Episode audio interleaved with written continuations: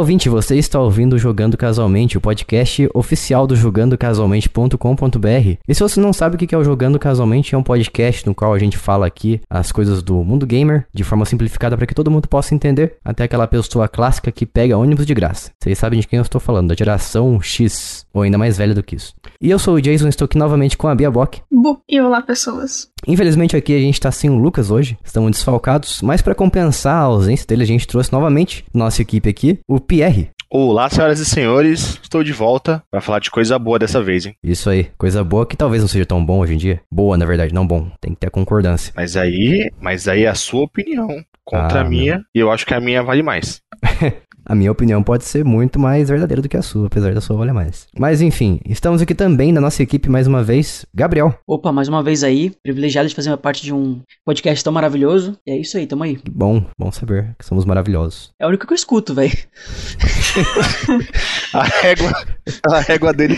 Caramba. Maravilhoso por não ter comparação. É o Perfeito. único que eu tenho que eu tenho vontade de escutar, tá ligado? O resto não tenho. Tudo bem, então. Não, Ah, tá, tá certo, bom. tá valendo. É, beleza. Vou, vou levar isso como um elogio. É melhor. É assim, antes de eu, antes de eu fazer parte do, do, do, do site, eu não escutava podcast. Aí eu entrei e comecei a escutar. Ah, sim. Então é um perde, é um ganha-ganha, né? Você recebe os jogos, escreve pro site e aí em troca você escuta o podcast. Se você pensa assim, ok. Se o Jason pensa assim, é meu problema.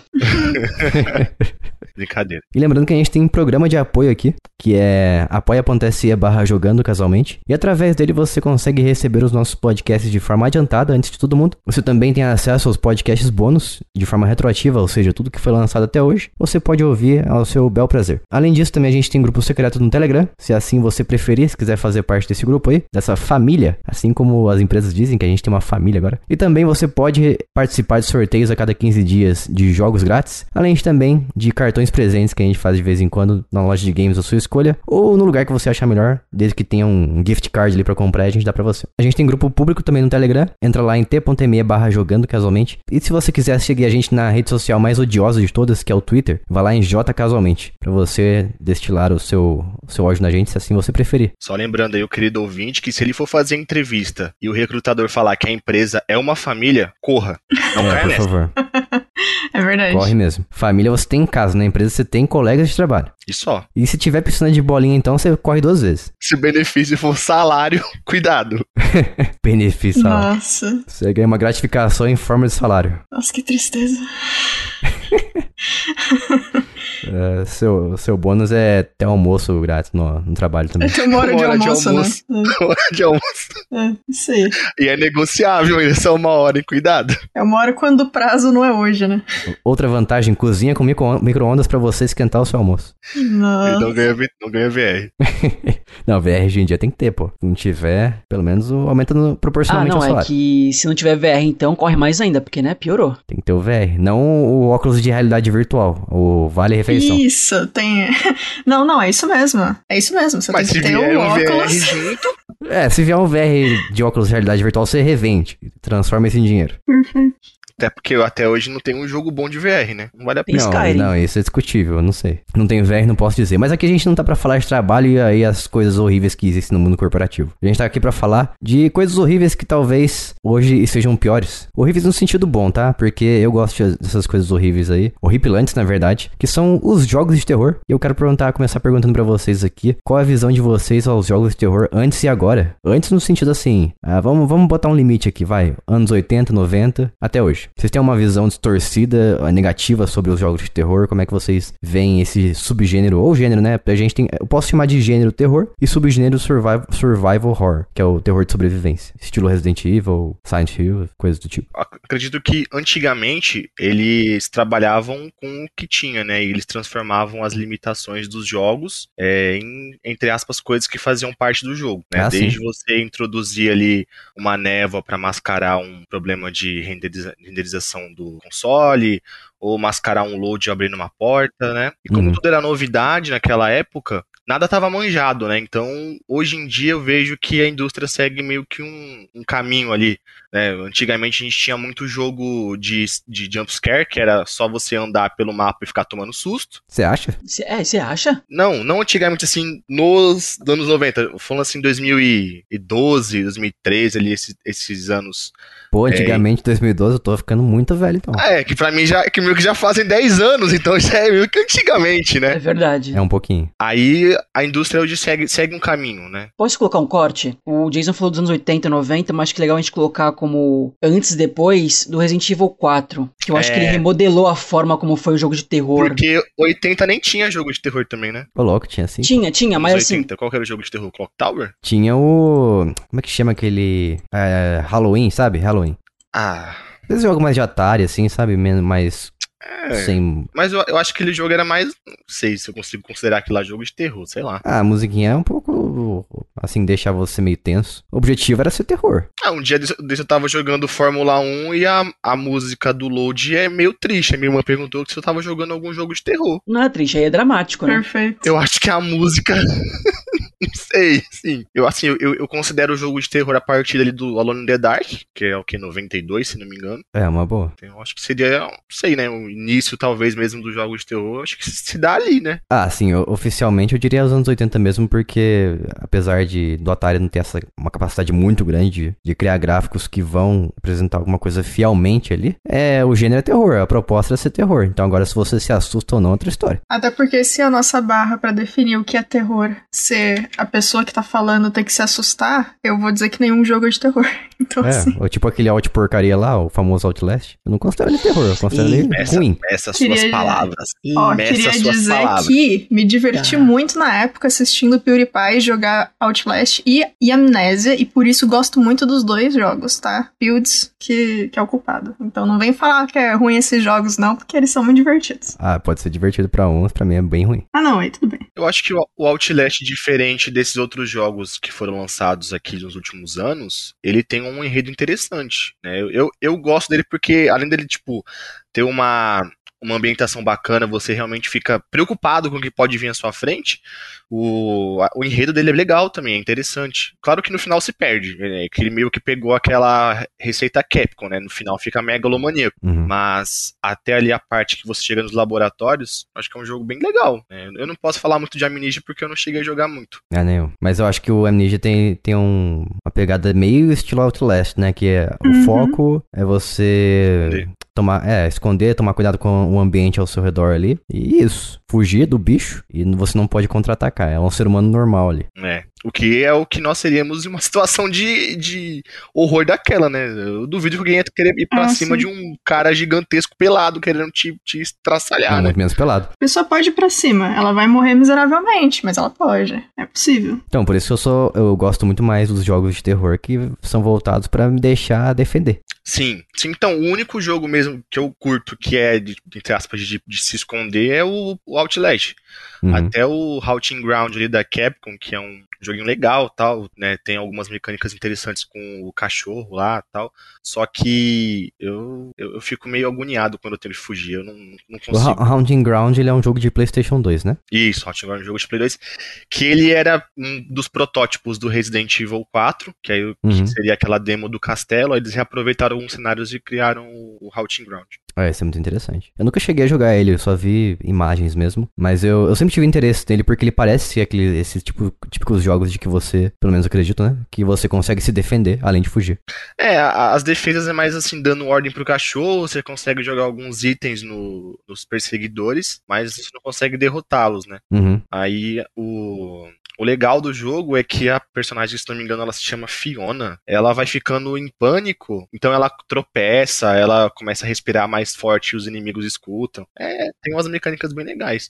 Que hoje em dia eu não vejo nesses jogos de correr assim. Como se fosse aqueles jogos de terror que tem uma mecânica de sanidade, né? Você tem que manter a sua sanidade. Isso, Teve, teve Isso. um que eu joguei recentemente chamado Visit, que é um jogo indie de última geração mesmo. Geração anterior, na verdade. Mas tem pra última também, tudo a mesma coisa. E ele foca bastante nesse negócio de sanidade sanidade. Então você tem que buscar ficar em locais mais iluminados, senão sua, sua, sanidade, sua barra de sanidade vai baixando, abaixando e você começa a ver espíritos na sua frente. Acho Eu, divertido. acho, eu achei isso interessante. né? O Amnésia Rebirth, ele tem a mesma coisa, conforme a menina vai ficando no escuro, ela começa a ver também os bichos com chamando, assim, sabe? Tipo, pelo novo como se fosse esquizofrenia, tá ligado? Mais ou menos assim. Ela Sei. fica escutando os bichos falando com ela. É a mesma coisa desse negócio de espírito aí. Ah, já sei de onde o Wizard se inspirou, então. Tirou a inspiração dele. Mas voltando rapidamente a. Pra gente não ir muito longe também, né? Voltar aos anos 80, como eu falei. Não tem muito o que falar sobre lá, até porque eu não tive tanto contato com os jogos dessa, dessa época. Eu comecei mesmo com os jogos da era PlayStation 1, que, que tem uns anos 90. Eu diria que o primeiro jogo que eu tive contato com, que era de terror, que foi de terror, foi o Resident Evil 1 através dos meus pais, como eu já falei aqui algumas vezes, que meus pais ficavam jogando e eu assistindo eles jogando de madrugada e passando muito medo assim, só de ver minha mãe abrindo aquela porta, que hoje em dia eu odeio essas portas, e depois do outro lado ter um zumbi, eu ficava com muito medo disso acontecer. O que realmente eu acho que modificou o gênero de horror e survival horror, pelo menos assim nessa época, foi realmente o Resident Evil 4. Porque saiu daquela câmera presa e foi pra uma câmera te- em terceira pessoa. E aí outros jogos começaram a se espelhar nisso. Tanto que você for ver depois, vai ter Dead Space, vai pra isso. Silent Hill 2 também tem isso. Ah, não, Silent Hill 2 que tem é, câmera presa, se não me engano. Não, o É, primeiro Silent Hill que tem mais essa visão com a câmera no ombro, acho que se não me, se não me engano, é o Origins. Que foi aquele de PSP e depois saiu pra PlayStation 2. na Origins também tem, tem câmera fixa. É, ele pode até se, a câmera pode até se movimentar, mas a, a posição dela é acima do personagem. Então, O primeiro que, se eu, se eu bem me lembro, o primeiro, não sei quem veio primeiro, o Shattered Memories, que é o remake do primeiro, ou se foi o Homecoming. foi o Shattered Que é o- Memories. é, que o Shattered Memories foi o que saiu pra Wii, né? Isso, Wii, PlayStation 2 e PSP. Mas vocês- vocês achavam, o que que vocês achavam de interessante? Não sei se a Bia teve contato com o primeiro Resident Evil original. O que que vocês achavam de interessante nesse, nesse jogo? Pra mim, era a ambientação, né, da, da mansão vazia demais. Sim. O zumbi que podia aparecer a qualquer momento, porque a câmera é fixa, então a cada cômodo que você entra, ou a cada parte do cômodo que você anda por ali, você vê uma parte dele. Então você pode muito bem dar de cara com um zumbi do nada assim. E isso pra mim era o jumpscare, que é o sustinho, né? Que eu considerava honesto. Agora, do nada pular alguma coisa na sua cara, eu, eu, por exemplo, não gostava das partes nas quais aparecia o cachorro quebrando o vidro com tudo. Nossa, aquela era clássica. E aquela música. tê, Eu ficava muito tenso. Eu odiava esse negócio. Então, o que me chamava a atenção no Resident Evil, né? Começou o Zé, o Zé Lore aqui. Ah, é, Era a seu, seu história. nickname é Pierre Umbrella, né? Isso, então. Assim, eu comecei jogando pelo Resident Evil 3. né? Também. Eu abri o jogo lá. Eu morria de medo porque o disco dele tinha uma imagem do Nemesis. Uhum. E eu ficava em choque com um bicho muito estranho lá na, na capa. Eu não abria ele. Só que eu fiquei sem jogo pra jogar, coloquei o Resident Evil 3.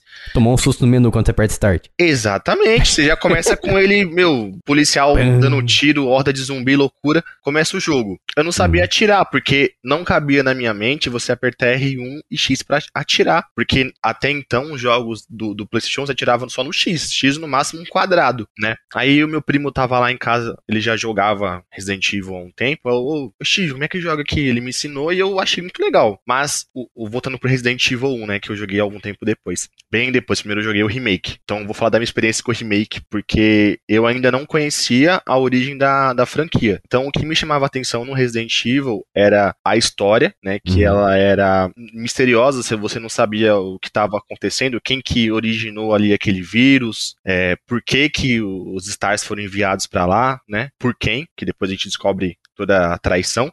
Então, o, o desconhecido me chamava a atenção, né? Porque eu não sabia o que estava acontecendo e a gente ia descobrindo com- junto com os personagens. Então, os personagens também estavam tão perdidos quanto eu. Então, eu me sentia ali junto com eles, né? Eles eram, iguais a mim. Então, eu gostava disso, de, de- de descobrir é, e ir avançando e cada puzzle, cada sala que eu desbloqueava era uma realização. Uhum. Mas você gostava mais do, do que? Do combate, do, do puzzle, se tivesse que escolher um elemento, assim. É, então, eu sempre gostei mais é, dos puzzles e da história, porque o, o combate mesmo do Resident Evil ele sempre é muito fácil, né? Ah, você acha? Você tem, você- é, eu sempre achei muito fácil, porque os inimigos, até então, até mesmo os mais fortes, você matava eles de tanto atirar, né? Você derro- derrotava eles de tanto atirar. Depende, o do, e o Hunter, por exemplo, ele vinha pulando em você e te metendo as garras. Ah, mas até ele chegar em você, você já deu dois, dois tiros ali com a, com a shotgun Ah. e já tá morto, né? Então, claro, quando você tem o primeiro impacto com ele, né? Que no Resident Evil Uhum. Remake tem aquela cena que ele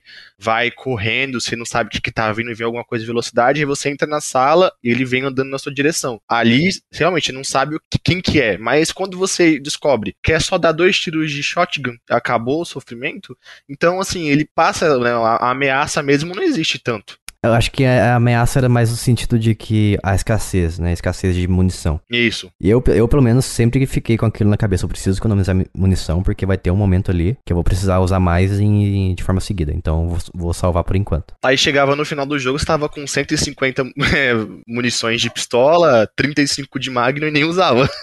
É, e em compensação, zero ervas para usar para me curar. Isso. Porque você ficava nessa maluquice de economizar, economizar recurso, e você tava economizando economizando munição, mas por outro lado tava levando um monte de mordida de zumbi. Essa que é a beleza do survival horror, né? Sim. Te dá essa, essa ficar na sua cabeça, te colocar de forma indireta na sua cabeça que você precisa economizar as coisas. Induz o jogador ao erro, né? De certa forma, sim. Mas é gostoso esse sentimento. O Resident Evil 2 era, era muito mais disso, né? O 2 e o 3 também, eles... O 3 ele focou mais no, na perseguição, né? Aquele sentimento de que a qualquer local o Nemesis ele poderia aparecer e te perseguir, te matar. Mas o, eu vou te dizer que eu mesmo depois que eu conheci essa franquia, eu comecei a preferir ela, que era a Silent Hill. Silent Hill, para mim, foi, assim, o, ápice dos jogos de terror dos anos 90. Principalmente o primeiro. Nossa, o primeiro é absurdamente, assim, climático, assustador. Ah, você anda pela cidade e você não sabe o que, que você vai encontrar a cada, cada passo que você dá. Tem aqueles locais extremamente escuros na escola, no hospital e tudo mais. Cada,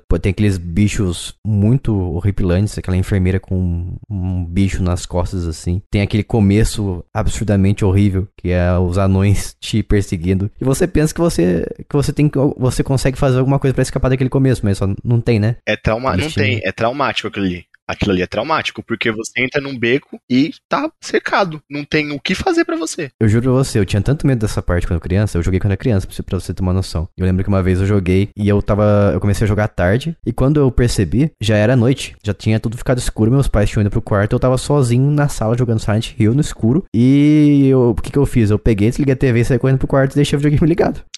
eu fiquei com muito medo, eu não tinha percebido que eu tinha jogado tanto tempo. E eu lembro que as primeiras vezes que eu joguei e vi essa, essa parte do, dos anões me encurralando, eu fiquei, eu fechei os olhos, porque eu fiquei com medo, porque eu senti que eu tava no jogo, sabe? E na versão japonesa, se não me engano, são criancinhas, né? Não são aqueles monstrinhos, né? Ah, é? Nossa, pior ali, é, ali, é, ali é, é, censurado. Tanto quando você vai na escola, os inimigos são aqueles anõezinhos, que na verdade eles são crianças. Um comentário que não é direcionado especificamente ao Silent Hill, mas como a gente tá falando de jogo de terror, eu acho importante dizer. É, provavelmente o Jason já sabe disso, eu não sei se vocês dois sabem ou os ouvintes sabem, mas a minha relação com o terror, o horror e o terror são o meu gênero, é o meu gênero favorito de tudo, de mangá, uhum. de anime, de filme, de série, de, de jogo, de livro. Então, assim, é um negócio que eu consumo muito em todas as mídias que eu consigo. A minha relação com o tema não é baseada em medo ou adrenalina, porque eu, desde 2002, eu tô tentando achar alguma coisa do gênero que me assusta e eu não consigo. E é um bagulho que eu tô tentando ativamente, e, tipo, enfim, não, não dá certo. Um dia talvez aconteça, se alguém tiver alguma dica de alguma coisa do gênero, eu aceito. Uhum. Então, assim, quando eu preciso desestressar, eu busco coisas de horror, de terror, de gore para poder assistir ou jogar. E essa é a minha relação com o gênero. Então, assim, quando eu estiver falando as coisas aqui, normalmente, se for relação em filme, é por conta do plot, efeito.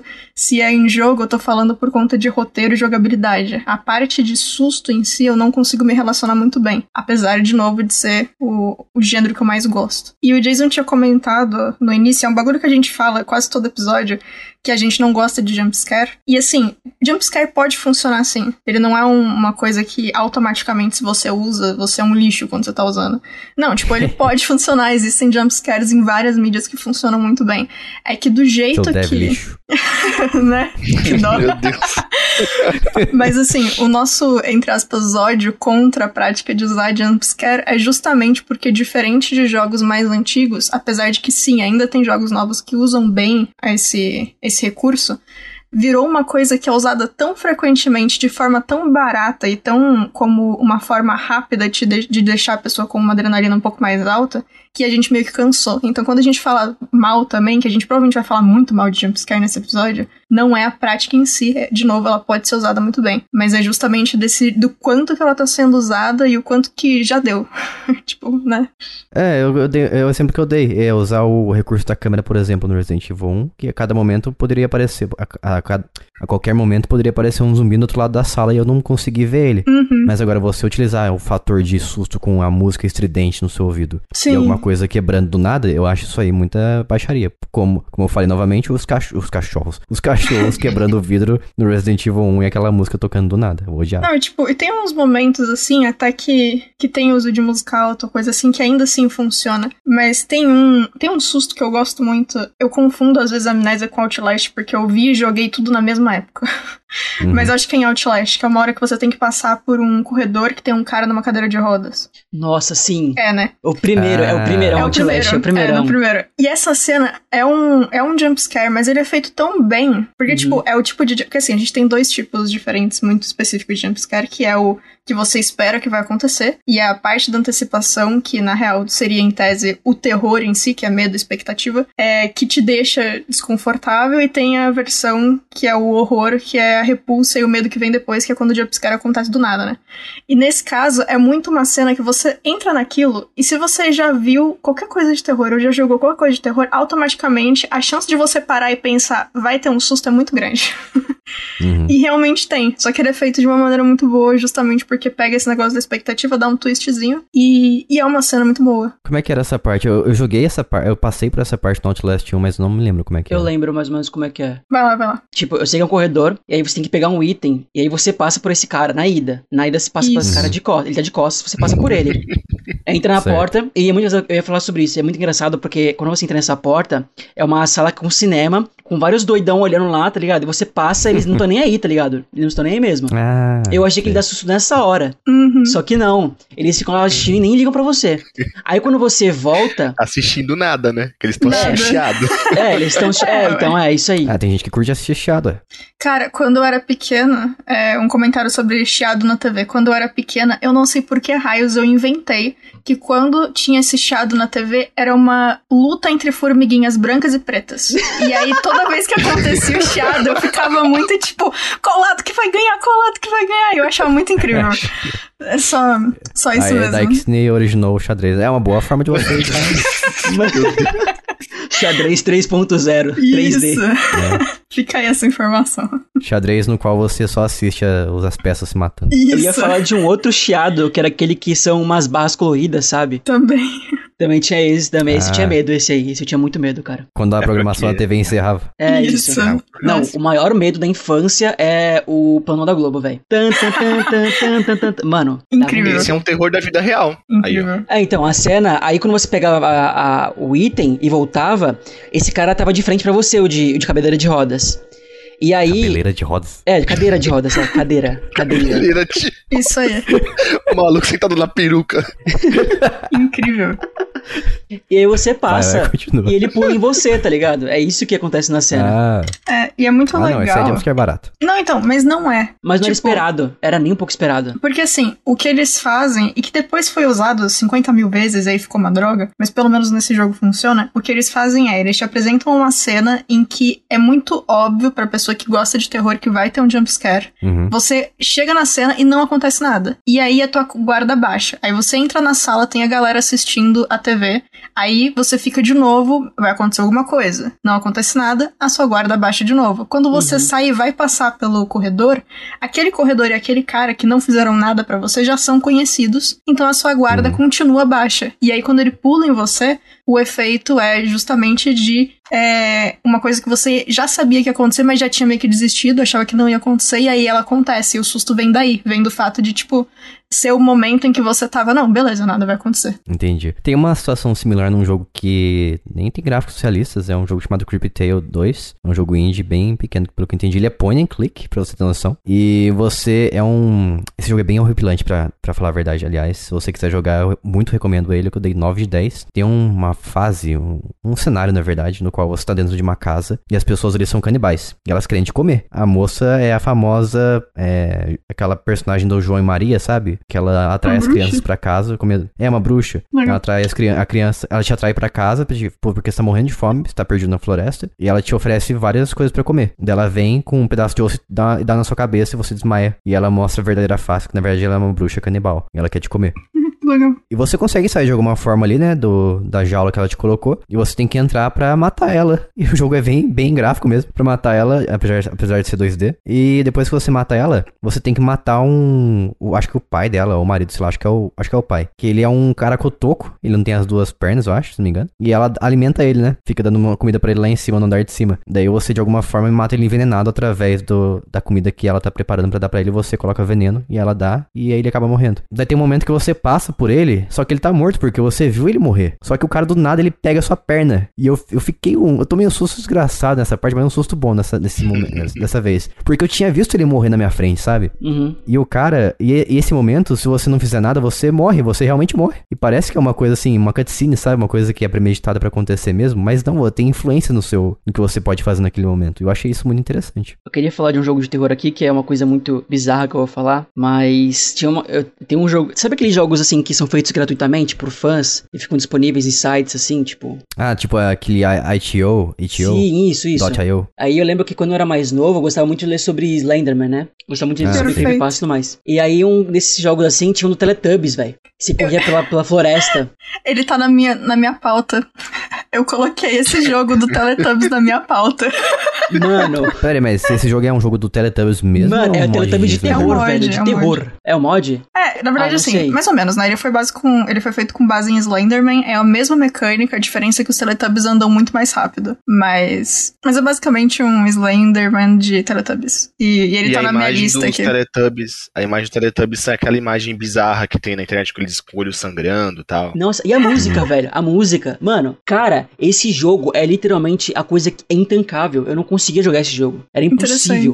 Impossível. Você tinha isso com o Slenderman base ou não? Tinha, tinha. Ah, tinha mais coisas das histórias. Eu achei, então, é uma coisa que eu ia falar. Tipo, o que me deixava é, com muito medo de Silent Hill era que o Silent Hill é baseado numa seita satânica, né? Uhum. E, e Resident Evil não. É de zumbi, é coisa científica. E eu tinha muito mais medo do bagulho satânico do que do zumbi, eu, tá ligado? Aí então, tipo, eu Ah, tinha sim. muito medo do Silent Hill. Muito, muito medo. Bem legal. Muito Eu, medo. tenho, eu tinha, eu tenho, na verdade, até hoje, mais medo do Silent Hill por causa disso, porque é uma coisa envolvendo espiritismo e tudo mais. Sacrifícios. Um jogo assim de terror mesmo que eu, cara, mantenho distância total, porque me deixa assombrado é aquele dos fantasmas, meu Deus, como é que é o nome dele? Os fantasmas se divertem. Nossa, baita A filme. câmera, eu esqueci o nome, meu, que você tira a foto dos fantasmas. O Fatal Frame. Fantasma. Ah, Fatal Ah, Frame, nossa. é, eu coloquei na Frame é- pauta. Meu, eu, eu não consigo, porque assim, quando toca nesse lado de fantasma, assim, é meio, meio que meu, meu ponto fraco.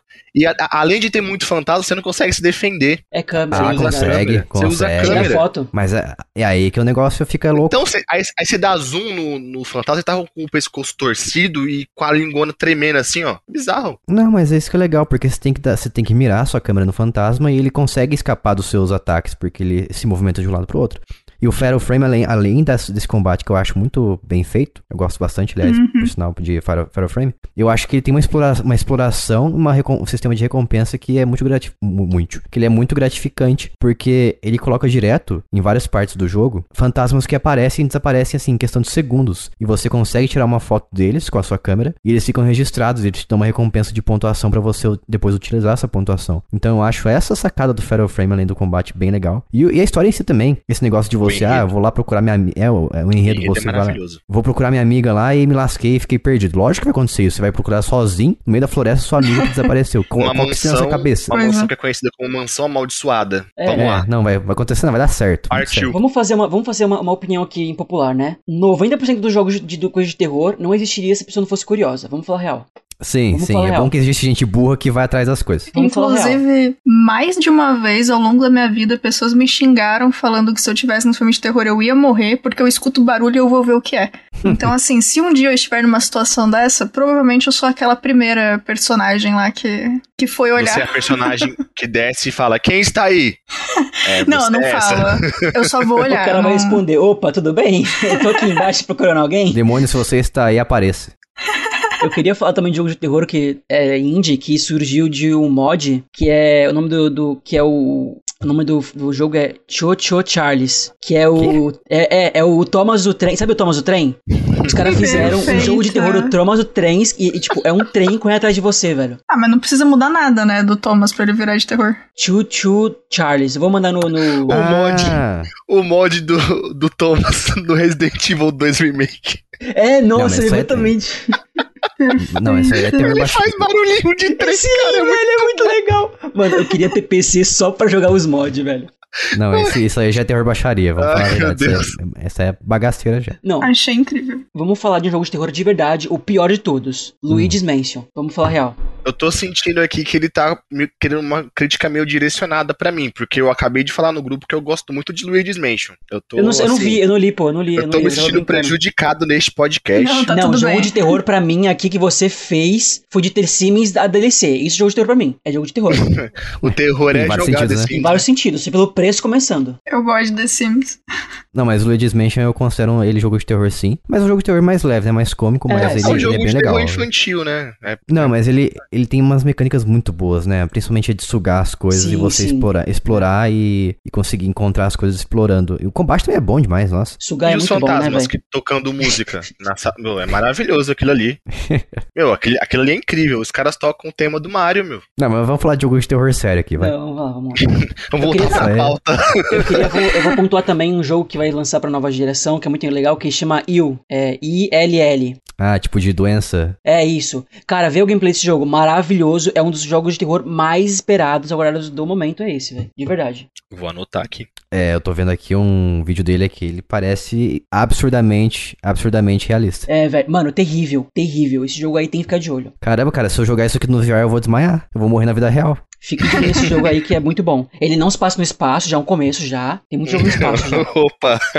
Tem, Não se passa no espaço, tá? Fica esperto. Não, mas um dos jogos, os últimos jogos que eu sei que o Gabriel jogou, eu quero que ele fale sobre aqui, o que, que ele achou, foi o Tormented Souls, um jogo indie de terror, que ele se inspira muito no nos, nos jogos de survival horror dos anos 90, né? Então eu vou falar porque ele, ele, ele se inspira em três clássicos da do PS1, que eu gostei muito dos três, que é o Resident Evil 1, Resident Evil, Silent Hill e Alone in the Dark, The New Nightmares. E a protagonista é burra, né? É, a protagonista é muito burra. Não, eu recebi aqui uma foto de, uma, de quando eu era criança, num hospital abandonado, eu vou lá ver porque que tem, o meu, tem eu na foto, eu vou lá. Ah, tô, tô sentindo que eu preciso ver- descobrir mais sobre isso. Eu vou lá me matar no meio do, do nada, de uma ilha deserta. Eu vou porque eu senti uma dor de cabeça aqui, eu vi a foto e senti uma dor de cabeça, vou lá ver. Vamos lá, o que, que pode dar de errado? Médico pra quê, né? Vou, vou procurar, vou ir atrás caçar problema. Aí vai lá, perde o olho, É. né? Perde, o- perde o, acho que ele também perde um rim ou só o olho, só acho que é só o olho, se não me engano. Oxi. É, é o olho. Ela acorda completamente pelada na, na mangueira com um bagulho na boca ali com É, um com cano. um Uma banheira de gelo. de- não, É, pelo menos não foi isso. Ele só perde, ela só perdeu o olho, não um órgão. Que frase. E aí encontra um médico, que é padre, e vou falar com ele de boa, felizão. Não, assim, nossa, velho, sei lá. É tudo. Não, ai, esse,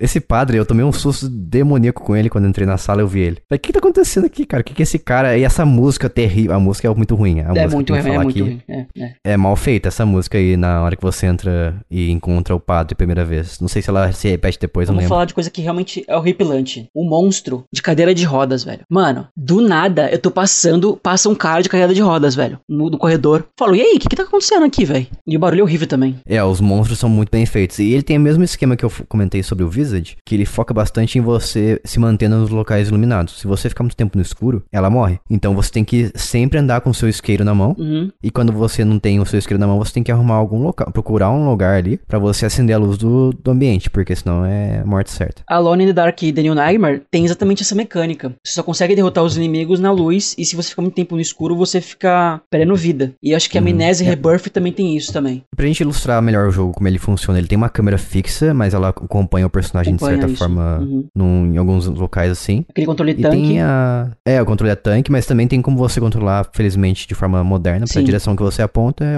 pra direção que você anda com o analógico. Agora o tanque, se você quiser usar o D-pad, que é o digital, daí é tanque. E tem tem sistema de itens também, tem puzzles pra resolver, tem que coletar chaves pra utilizar e abrir portas. Uhum. Tem as portas também. A versão de Switch eu não, não recomendo muito por causa dos load que são absurdamente grandes. Eu concordo também Coisa com de- isso. Coisa de 10 a 15 segundos a cada sala que você entra. Ao contrário do Xbox Series S que tem SSD, então demora um segundo pra você passar de uma sala pra outra, que é muito diferente. E sem falar dos gráficos também, né? Mas a versão de Switch ela é bem competente em questão gráfica, visual. É, a única coisa que eu não gostei muito do, do Torment Souls é que o mapa, ele já indica onde que são os locais, né? Tipo, já indica onde que é o save room, já indica onde tem esse É. puzzle. E tipo assim, mesmo que você pegue o mapa na hora, ele vai indicar onde que é o save room. E eu não gostei muito disso, sei lá. Mas pelo menos ele não di- diz pra você exatamente onde você tá, né? É isso, ele não indica, você tem que, você tem que se virar, você tem que usar a geografia ali, né? É, tem que se localizar. Eu, particularmente, eu prefiro quando o mapa ele mostra pra você onde você tá. Eu também prefiro. Porque, assim, eu não sou geógrafo, né? Uhum. Então,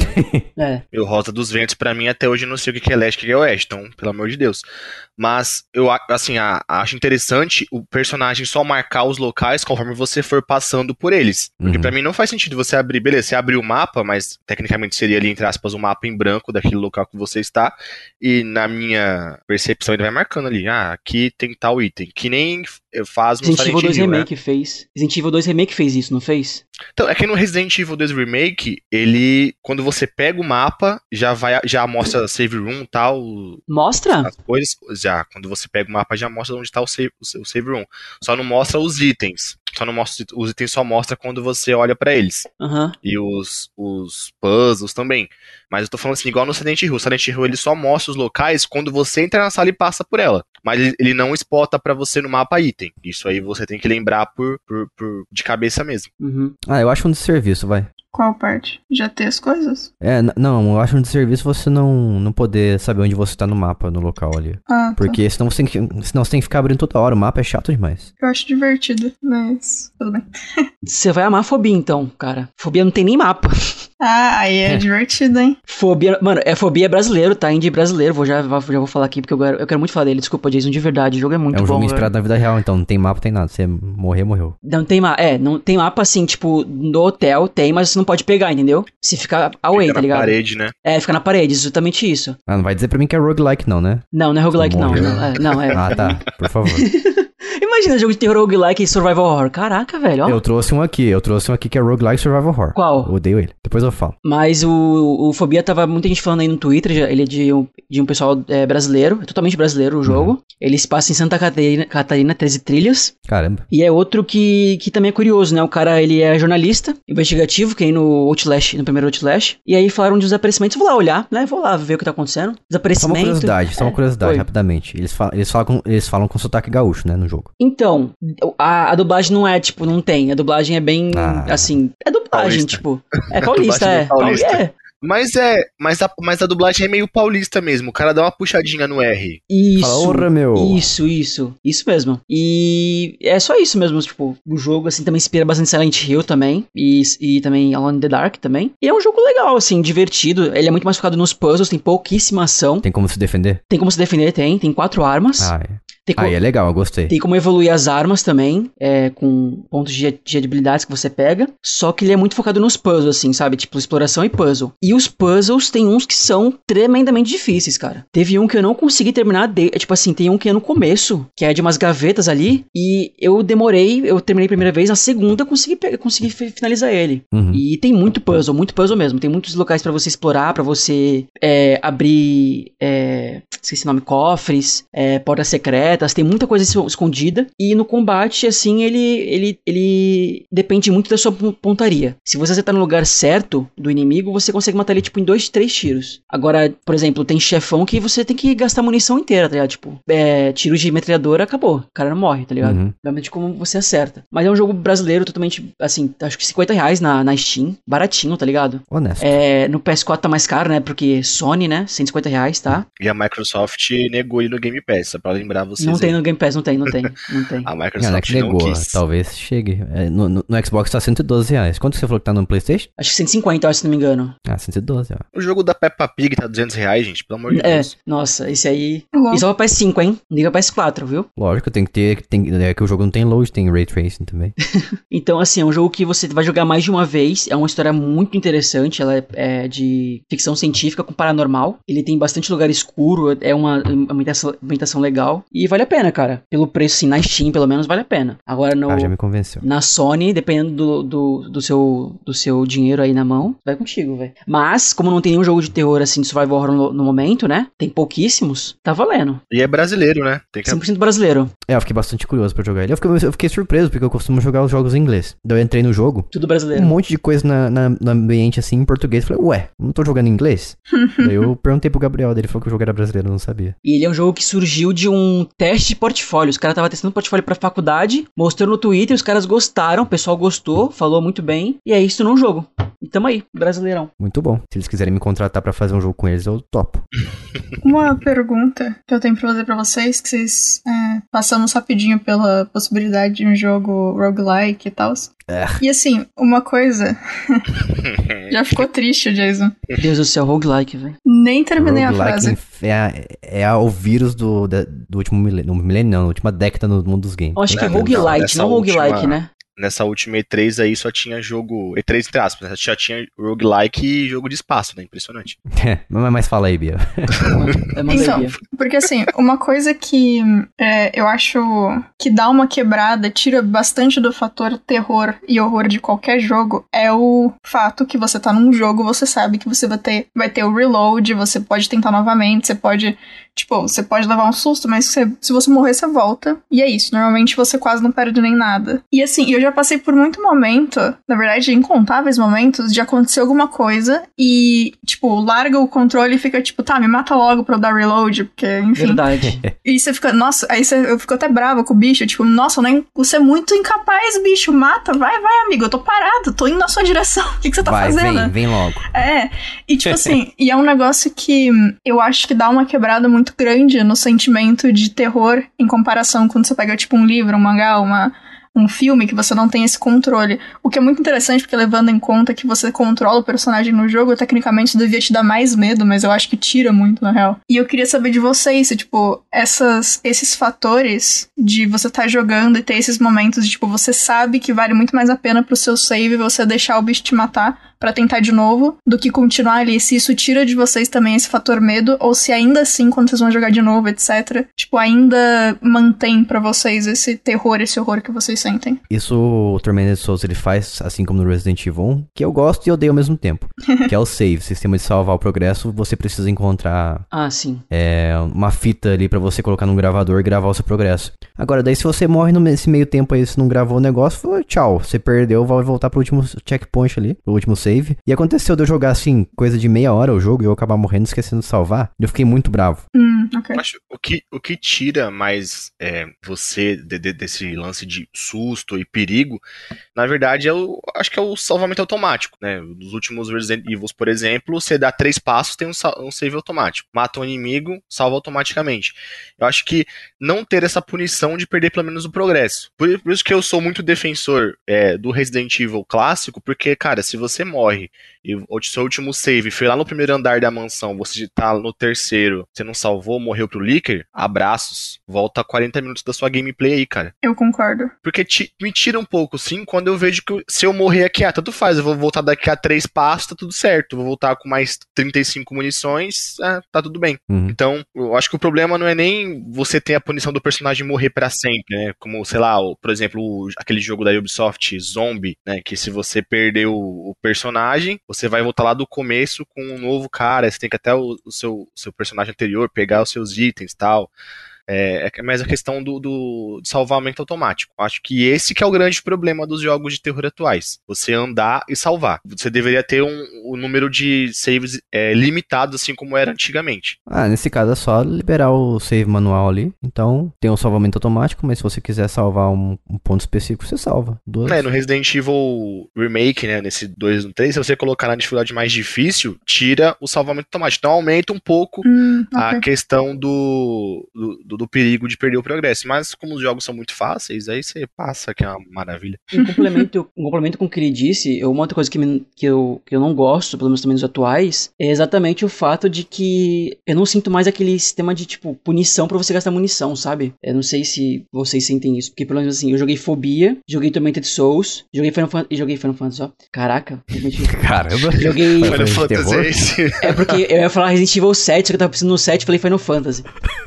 Tudo igualzinho. é, é, então. Aí eu falar, então, em Resident Evil 7, eu não senti essa punição de, tipo assim, tomar cuidado com a, muni com a munição, sabe? Eu só, ou só desviava, era muito fácil de desviar, ou de, de, de não, não ser atacado pelo inimigo. E é uma coisa que eu acho que não, eu não sinto tanta punição de, disso, sabe? Silent Hill, por exemplo, é um jogo que tem é, arma branca. E eu saía, eu saía descendo o sarrafo em todo mundo com arma branca e ficava com muita bala. Só, só guardava pro chefe. E Silent Hill é fácil por causa disso. É que a arma branca normalmente tem menos taxa de dano, né? Então você demora mais. Você fica mais exposto, porque você tem que se aproximar do inimigo. Mas em compensação você economiza bala, mas tem esse risco. É, mas se você errar o timing do, do segundo golpe, você vai levar. É. Eu mesmo no Silent Hill 3 até hoje, eu apanho para as enfermeiras, porque elas, algumas enfermeiras vêm com faca, outras vêm com arma, e se, se você erra o time de apertar o A, pronto, você vai levar um tirão na cabeça. Não, Não lembro se no 3 ele tem isso, mas no primeiro Silent Hill, pelo menos, ele tinha como dar o recuo pra trás, sabe? Você pula pra trás. tinha? É, Tem. você apertava, Sério? acho que era o L1, se não me engano, ele dava um pulinho pra trás. É, ao contrário do Resident Evil 1. É, se você ficar muito perto do zumbi, ele vem e te come ele. Não, mas pô, Silent Hill tem como você atacar o inimigo no chão. Se ele cair, você fica, vai ficar batendo nele ainda. É, você tem que dar um pisão nele. Isso era legal demais. É, então. Assim, então isso Morre, facilita. demônio. Facilita, assim, pelo menos. Eu acho que facilita, não sei. É, mas o inimigo só cai no chão no Silent Hill depois de você deixar ali umas, vai, umas 7, 8 pauladas no lombo dele. Aí você fica apertando o X ou o A pra ele poder pisar e, e morrer. Mas. mais, mais fácil quebrar o pedaço de é, pau do que matar até, até eu descobri que eu podia apertar o X pra poder pisar no, no monstro, ele já tinha ressuscitado cinco vezes e não sabia por quê. é que aquilo, pra você jogar, por exemplo, um survival horror, você tem que estar muito no na vibe, muito na vibe. Por quê? Cara, a minha percepção de mundo real, né? Assim, você tá sendo perseguido por um monte de monstros. Aí você vai ficar procurando chave pra abrir porta. É, isso é uma verdade. É meio quebrado, eu acho isso meio quebrado. Quando você para pra analisar assim, é meio, cara, esse puzzle é meio inútil, né? Por que eu vou colocar aqui uma engrenagem nesse painel pra poder liberar um, um medalhão? Se eu posso ir lá na porta, meter a porrada nessa porta aqui e sair correndo. Não, mas e quem, quem, quem coloca na própria casa puzzle pra fazer isso, tá ligado? Tipo, ah, eu quero abrir esse armário aqui. Ah, eu tenho que ir lá pegar, eh, resolver esse puzzle aqui pra mim abrir. Quem faz isso na própria casa? Eu gostaria. É por... é por isso que eu gosto muito dos puzzles do Dead Space, né? Um jogo mais recente aí, recomendo demais. Vou jogar, hein? É que geralmente o, eu tô jogando o 1 agora que eu não tinha zerado, eu tinha zerado o 2 só, né? Agora eu tô jogando 1. É, os puzzles deles, ah, geralmente, assim, você precisa pegar itens pra fazer uma coisa que não tem como fazer sem o item. Então, por exemplo, tem que ir no terceiro andar da, daquela, daquela, daquela seção da nave, buscar um cartão que vai dar acesso pra você no primeiro andar pra liberar o controle, é, a sala de controle. Não tem Hum. como você pegar outro item pra poder passar, ou não tem como você quebrar a porta, assim, não existe, porque é um mecanismo, né? É, você tem que pegar é, um outro item específico para poder liberar uma, um elevador, porque o único lugar para você ir é no elevador. Então, assim, os puzzles dele são mais palpáveis, assim, para questão, entre aspas, de realidade, do que você procurar uma chave na uma delegacia que vai abrir três portas. São puzzles físicos, se diz, né? Isso, Interage com o ambiente. Isso, isso. São, são puzzles que, assim, se você não resolver, você não consegue avançar, não tem outra maneira. É, igual encaixar, pegar o seu poder de telecinese lá e encaixar um. Uma bateria Encaixe- no, Isso, uma bateria num. Isso. É, coisa bem física. É, mesmo. tem um, tem um puzzle que você, que você tem dois elevadores que estão em lugares diferentes e uma bateria. Aí você tem que ir no primeiro elevador, colocar a bateria, aí você faz lá o, o que tem que fazer naquele caminho, depois você pega, a bateria Uhum. vai carregando, aí vai vir, vem monstros e tal. E os monstros lá, eles diferentes dos, dos outros jogos, que é só você atirar em qualquer lugar que ele cai, ali não, você tem que destruir os membros deles. Então já tá um Uhum. pouco mais de dificuldade porque alguns monstros são muito rápidos. Aí Eles vêm correndo pra cima de você naquele desespero, e aí você vem lá, coloca a bateria no outro local, utiliza o que tem que ser, faz o que tem que ser feito, né? Então, acho que isso aí não quebra tanto a experiência quanto você jogar, por exemplo, o Resident Evil ou o Silent Hill, Uhum. né? No quesito de puzzles. É, inclusive assim, é, me corrige se eu estiver errado, Pierre, mas no, o fator do puzzle ser um puzzle físico, tanto faz, porque todos eles são puzzle físicos, tecnicamente. Mas esse aí, o negócio real, é que assim, quando você tem que fazer esses puzzles que fazem sentido do ponto de vista da história do que tá acontecendo e fazem sentido dentro daquele mundo, aí é de muito mais diferente. Tipo, esse negócio de você ter que pegar um cartão pra conseguir passar numa área específica da nave faz sentido, porque a gente já viu várias vezes lugares em várias mídias diferentes em que você precisa de um cartão específico pra passar pra algum lugar. E é uma coisa que existe na vida real, que a gente sabe que existe, e faz muito mais sentido você ter essa barreira dentro daquele universo, daquele jogo, do que você ter que achar uma chave em uma casa cheia de janela de vidro que você podia só quebrar a janela. É. Tipo, continua sendo puzzle físico, todos eles. Porque todos eles usam objetos físicos naquele ambiente. Mas, tipo, é até onde eles usam a mecânica de acordo com a história. Tanto que no Resident Evil 7 eu acho que eles começaram a fazer isso, que você quebra. Não sei se no 7, você quebra a, a- o vidro da porta e você enfia a mão através do vidro e do vidro É, quebrado então. e abre a porta do Que é lado. isso aí, É né? É. Não, várias partes do, dos Resident Evil clássicos, você tem uma, uma porta de grade. Cara, é só você colocar a mão e puxar a trava. Não, ele tem que ir lá, fazer uma, uma maracutaia toda maluca na, na delegacia, na cidade, enfim, pra abrir uma porta que é só, sei lá, pular, escalar, não sei. Então, É, assim, pois é. eu gosto muito de Resident Evil, eu sou muito apaixonado por, por Resident Evil, mas os puzzles, eu, eu gosto dos puzzles, eu acho interessante. Ali, é, puzzles de girar as manivelas, de fazer um desenho, então você fazer ali um padrãozinho para uma, pra uma amostra, eu acho legal, mas o meu problema são com as portas. Você tem uma bazuca no seu bolso e você não consegue abrir uma porta porque você precisa de uma chave de é, copas. É, Isso me deixa um pouco, um pouco intrigado. O primeiro, sabe o primeiro jogo no qual eu vi isso aí de quebrar o vidro e. Eu tô lembrando agora aqui. E abrir a porta pelo outro lado? Eu acho que vocês já jogaram esse jogo, que é da época do PlayStation 2. Eu adorava ele, eu tenho no PC. Obscure. Obscure, isso. Ah, jogaço, Nunca, meu Deus. nunca joguei. Meu Deus do céu. Pera aí, calma, Ai. oi? Opa, não. Vamos Meu lá, calma aí. Deus. Vou Obscure, deixa eu pesquisar aqui. Pode falar, pode falar, vou, vou pesquisar aqui. Obscure, ele é um jogo de PlayStation 2, bastante. Me lembra bastante, pelo menos, o Re- Resident Evil e o Silent Hill, né? É, No sentido de ambientação e câmera fixa. E você pode jogar. Eu acho essa parte mais complicada por ser câmera fixa. Mas você pode jogar em cooperativo contra a pessoa. Sim. Então é, vocês são estudantes completamente imbecis na escola que vocês acabaram. Muito estereotipados, né? Tem o atleta, tem o nerd, tem a patricinha. E vocês têm que sair dar um jeito de, de- Eu acho que encontrar uma pessoa que foi perdida no primeiro, não lembro exatamente como era. Mas vocês saem em busca lá à noite na escola e tem várias coisas acontecendo, várias criaturas aparecendo ali. E ele é muito legal. Tem a lanterna, tem um sistema de lanterna também pra você Isso. iluminar. Tem alguns locais- inimigos que locais você tem que eliminar, é, il- iluminar primeiro eles pra depois atirar, porque as sombras protegem. Isso é muito legal. Uhum.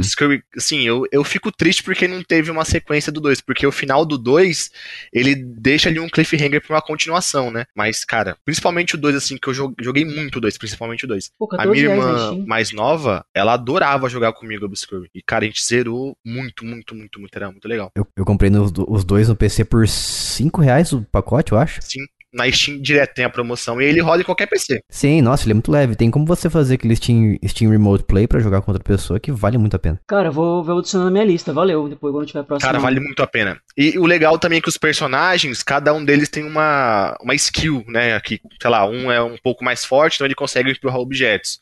O Uhum. outro, ele é o, sei lá, ele é melhor pra abrir fechadura, não sei. Eu não lembro Sim. exatamente das habilidades. Eu sei que no 2 tem uma lá que ela, que ela consegue absorver a energia negra do- das potes pra poder conseguir abrir. Então, eles, os puzzles, eles utilizam muito a dupla. Então, você tem que mesclar as skills das duplas pra conseguir avançar. É muito legal. Sim, é, nossa, é um jogo extremamente criativo. Quem fazia isso também, não sei se, isso, se vocês. se- eu nunca joguei, mas eu sei que faz mais ou menos isso, é que o Resident Evil Zero não faz isso? Ou não? Falei Então, besteira. é que o, o, o Re Zero. Cara, ele é um jogo pra ser jo- jogado em coop, né? Aquele, aquele... Era pra ser, né? Era pra ser. não- Era pra ser. A Rebeca, ela é mais fraca, mas carrega mais itens e Uhum. mistura as ervas, né? O Billy, ele é mais forte e resiste a, a- aos, aos, aos golpes, né? E ao vários puzzles você tem que fazer em conjunto. Então, tipo, você- sei lá, o Billy dá um impulso pra Rebeca subir pra um lugar específico, aí ela vai abrir uma porta pra ele lá de cima, que ele vai conseguir liberar a passagem pra ela. Então, também tem um pouco dessa, dessa jogada aí da dupla. Mas mas não é tão explorado como Obscure. Que o Obscure realmente ele, é, ele foi pensado pra ser assim. Eu acho que o Resident Evil Zero foi nas coxas, né?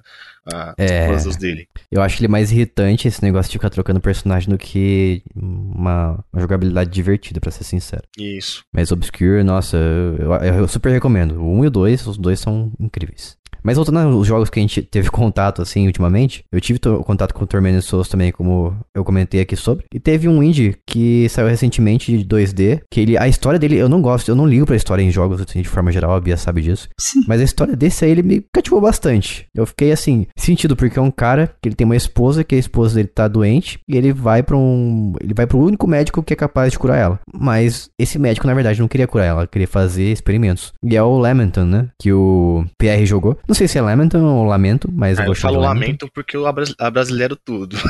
É, o Lamento. Ele é um jogo indie Se- 2D. seria- esqueci o nome daquela língua lá. Parece que é aquela Latim? língua, não esqueci. É, latim, parece latim, né? É, Latinha. É, Latinha. Latinha. Cerveja. E ele, cara, eu consigo descrever ele como um Resident Evil 2D. Parece muito. Um Resident Evil 2D no século XIX. Isso, né? Era. É, sei lá se é vitoriano que fala. Mas é um pessoal tudo chique ali, sabe? Pessoal aristocrata. O, o Lamentum, como o Jason falou, né? Você joga ali com o Victor, se não me engano é Victor.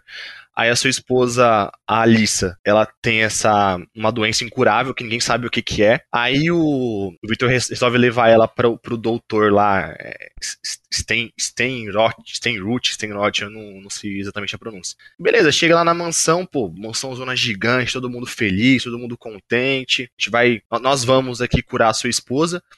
Aí passa um tempo, o Victor acorda e tá tudo ah, virado ao contrário, né? Tá tudo cheio de sangue na, na mansão. E, meu, esse jogo ele passa um. Aquele mesmo sentimento que eu tive ali com os meus 8, 9 anos jogando Resident Evil pela primeira vez, eu tive com esse jogo. Porque eu não sabia o que estava acontecendo, eu não entendi nada, o que, que, que, eu tinha que fazer, o que, que eu, onde que estavam as respostas, e eu fui avançando e o jogo foi jogando informação na minha cara. Meu, o final desse jogo, meu Deus do céu, é um tapa na sua cara. É, e ele tem umas. É, uns puzzles também que fazem um pouco de sentido. Uhum. E são bons também também, né? Você, você É, consegue combinar objetos legais. e tal. Isso, são puzzles legais. As armas dele, por se tratar de século XIX, então as suas armas elas são bem limitadas. São armas da época, né? O mosquete, é um rifle, aquele rifle da, da Guerra Civil Americana. E também tem muita arma branca, né? É, É- tem é bastante bem mesmo. Mas como é a faquinha que você tem que chegar muito perto do inimigo muito perto você e você se expõe demais pra atacar e os monstros eles, eles reagem rápido aos seus ataques e tem vários monstros diferentes né ele só, só não explica muito bem os monstros assim até uma certa parte é, do jogo mas Uhum. assim ele, ele tem sei lá três quatro cenários diferentes assim tem a mansão tem o jardim tem a Tem luta com o chefe também. o cemitério, as lutas com chefes que são bem interessantes. Pô, aqu- aquele chefe, aquele chefe que toca violino é sensacional. cara. Nossa, se eu morri muito nele, Nossa, meu meu, eu Demais. morri demais nele também, porque eu não sabia que tinha que acertar primeiro as caveirinhas lá pra tirar a, o efeito dela sobre você e, meu, foi sensacional. E, e os puzzles deles também, assim, os puzzles dele não são tão diretos. Tem uma, principalmente uma parte do cemitério, que você tem que explorar ali e pegar um negócio que tá escondido. Ele fala pra você, dá umas dicas de onde o negócio tá, mas você não sabe exatamente onde tá, você tem que Isso. procurar. E, e, assim, quando você começa, você pode ir explorando. Então, assim, quando você vai conseguindo as chaves, você pode, por exemplo, fazer primeiro ah, o puzzle que você passa por uns espinhos, tal, que vão te empurrando os espinhos. Não sei se você lembra Uhum. desse. E pegar o item. Ou então você pode ir para um outro lugar da mansão, passar primeiro pelo laboratório, passar pela biblioteca. Então, assim, não tem uma ordem exata na mansão. Então, assim, você pode enfrentar o primeiro chefe já com um rifle ou só com, a, com uma faca. Depende de É. você. E é muito legal isso. Sim, bastante. É um jogo espetacular, eu super recomendo ele também. Lamento. E é baratinho. Tem pra Switch? Tem, eu joguei ele no Switch. Ó, no Steam, no Steam é 30, se você tiver um Steam Deck por algum motivo especial. Agora, no Switch, prepara pra cair da cadeira, hein? Nossa, lá vamos nós. 39, olha. Ah, pô, legal. mais caro. Caímos da cadeira mesmo. É. Positivamente, né? Mas o preço mais barato que ele já esteve foi 34 reais. É um preço equivalente ao do Steam, então dá pra pensar. E, assim, eu não joguei esse jogo, mas tem muita gente que fala bem dele, e eu me arrependo de não ter jogado. É, eu não sei se conta como survival horror. É, Dino Crisis, você entra nessa, nessa tira aí? Ah, eu considero. O, o Dino Crisis, ele, é, ele a gente considera, só que ele tem um gênero diferente, que é o é, Panic, Panic Survival, um negocinho que eles eram. Panic. Panic Horror, sei lá. É, algo assim. Survival Panic, é uma coisa assim, é uma Survival coisa assim. Panic, isso, Survival Panic. Né? E o, o, o Dino Crisis ele foi um, um. Dino Crisis ou Dino Crisis? Dino Crisis. É crise de jogo. dinossauros, né? É, exatamente. Dinossauros em crise. Chorando num canto, Psicólogo pra dinossauros. O T-Rex triste que não consegue coçar o nariz, né? Questionando a existência dele. Isso. então, exatamente, ele quer que você coce o nariz dele, só que ele não sabe falar, então ele começa a rugir pra você ter Exato. Aí você tem que Ele começa a tentar te matar. É pra você ficar pertinho do nariz dele. É, Aí eles pegam a é a bazuca e coça pra ele, né? Com a bazuca. Isso, isso. Verdade, faz muito sentido. Por isso que ele abre meio o bocão assim, ó, vem, ah, entendeu? É pra isso, pra tu coçar o nariz dele. É A que, é, coçada definitiva. é que a Regina, a Coçou, acabou. Regina ela é muito ignorante. Ela não, ela não entendeu a mensagem. Mas o, o, Regina é nome de o Dino brasileiro. Crisis. É, então. Então tem, tem que falar uma maneira mais americanizada. Regina. Eu imaginei a A Regina, a Regina. Regina Casé lá. com o dinossauro. Que rolê estranho, né, velho? eu- eu não consigo, eu não Nossa. consigo falar Dino Crisis normalmente. É porque eu sempre falei muito Dino bom. Crisis e Regina. É muito bom a diferença de, de base, né? Você falou Regina e automaticamente eu pensei em um personagem de Once Upon a Time. E tá ela na minha mente agora. Substituiu, agora é a Regina de. É isso aí. Cara, o cara trazer a Regina Casé aqui. Ah, mano, a primeira coisa que eu pensei, imagina, tipo, a Regina Casé com nem uma sabe bazuca. quem é a Regina Casé. Faz, faz parte do folclore brasileiro. Folclore. Tem a mula sem É, de- cabeça, é, de Boitatá, novo. tem a Regina Casé. Ela já virou uma, uma a dinossauro, né? na- O outro foi desse aí, a A Gretchen. Gretchen, meu Deus. Já virou o dinossauro da, da época do Brasil, né, pô? Entendi. É, o dinossauro que tá entre nós ainda aí é o Carlos Alberto, né? De Nóbrega. Mas, mas enfim, vamos voltar. Vai ser cancelado, amigo. Gente. Então, é, a questão dele, assim, é que, diferente do Resident Evil, que você passava de uma sala pra outra e tava tudo tranquilo, passou, o dinossauro ele te perseguia. Então, você, cara, fugia. Porque pra matar o dinossauro demorava muito. Eles eram muito fortes, muito rápidos. Eles te perseguiam. Eles pulavam as grades. Eles jogavam a Regina pra um lado e pro outro. Era muito louco isso. E, e ele tinha uns puzzlezinhos também bem divertidos, bem interessantes. Aqueles das portas lá que você tinha que usar o CD. Que aí faz sentido, porque é um mecanismo, né? Então, eu acho que é diferente de você ter que caçar uma chave. Pena que o 2 se perdeu, né? É, Não, já virou um três- jogo bem mais ação. Não, o- no 2. Não, o 3 o, tre- o o dois três já é também. outra coisa. Então, o 3 é um é- eu muito sei louco. que o 3 três foi pro a gente espaço, esquece. né, velho? O 3 Um é o bagulho assim. 3, nossa, o 3 os caras têm um patinete. Os caras usam O patinete 3 é uma voador. viagem, uma viagem de drogas. Mano, eu quero saber onde que os caras falaram assim, não, tamo aqui, dinossauro, era, era, era não sei o que da dinossauro. Vamos colocar o espaço também aqui, ó. Vamos colocar dinossauro ET também, né? Mentira, Por que É o não? precursor do Dead Space, só que com dinossauros. É, É a, a Erica, é a Erica. Era a era jurássica do espaço. Isso. imagina o ET Bilu lá também. Tem Regina, ET Bilu. Busca Regina conhecimento. Caselle. Nossa, só melhora essa versão. Ô, gente, Daqui a pouco, daqui a pouco, daqui a pouco é tipo, é Johnny Crash no- na Ratanaba, né? Na Amazônia. É, tu, não- tu, tu não tá sabendo disso? Eu não, nem sei o que você tá falando. Que, é que, de que não falando de uma cidade perdida na Amazônia, chamada Ratanaba? Ah, tipo é equivalente de Atlantis? Ah, não, é outros 500, amigo, você não tem ideia. Deixa, deixa quieto, deixa quieto, morreu o assunto aqui. Mas, mas fora o. Voltando dos jogos que vocês jogaram, é, Bia, você jogou algum jogo recente de terror? Recente. Carry on. Só. Carry On? Eu quero jogar esse jogo. Muito Ah, aquele do, que do alienígena. você é o bichão, é. Muito bom. Outro jogo de espaço. Outro jogo de. Tudo é jogo de espaço. Jogo de Ó, em espaço. breve a gente tem que. eh, Segundo a recomendação do Chico da nossa equipe também, a gente tem que fazer um, um episódio focado em terror espacial. Acho justo. É divertido. É, mas aí você vai falar de Alien Isolation, Dead Space e. The Carrion Carrion Protocol. Carry on, né? Carry On. Carry On. Tem mais Isso. Alien Isolation também, se não me engano, que vai lançar que tem mais outros aliens também que lançaram, né? É verdade. Só que não são tão legais, né? É. Então, mas é jogo de terror mesmo assim, né? Por causa que não foi muito bom. Você fica aterrorizado por ele não ser muito bom. Entendi. Surpresa. Tem muito jogo O assim. terror é ter que jogá-lo. Mas se Carry On ele é um, é um bom jogo, você diria, de terror? Assim, é, eu tô levando em conta, de novo, não o fator medo, mas o fator o que significa horror, a atmosfera do jogo, trilha sonora, gameplay, tudo isso. Tanto que, tipo, na minha lista aqui tem Limbo, que não é um jogo que dá medo, mas ele se Nossa. encaixa em terror devido a todas as. Tipo, devido ao jogo em si, o que, que ele é. Uhum. Então, cara, eu acho que sim. Eu acho que Carry On, porque, pra quem não sabe, você controla a criatura, você controla o bicho que mata os humanos em Carry On. Então você meio que pega o outro Hum. lado, né? Ah, interessante. Proposta É. diferente. Eu acho bem legal, eu acho o visual dele bem interessante. Inclusive, se vocês não viram, procura aí agora ao vivo. Eu já tô ligado qual que é. E ele tá no Game Pass ainda, hein? Eu acho que ele vai sair recentemente. É em breve, na verdade. Vai sair recentemente. Vai sair recentemente, é ótimo. É o futuro e o passado ao mesmo tempo. Você viu? É, então, eu acho interessante as pessoas irem jogar, só sabendo o que, que eu falei aqui, e, e experienciar o jogo. Ele é bem divertido. É bem. É legal ser um monstrão.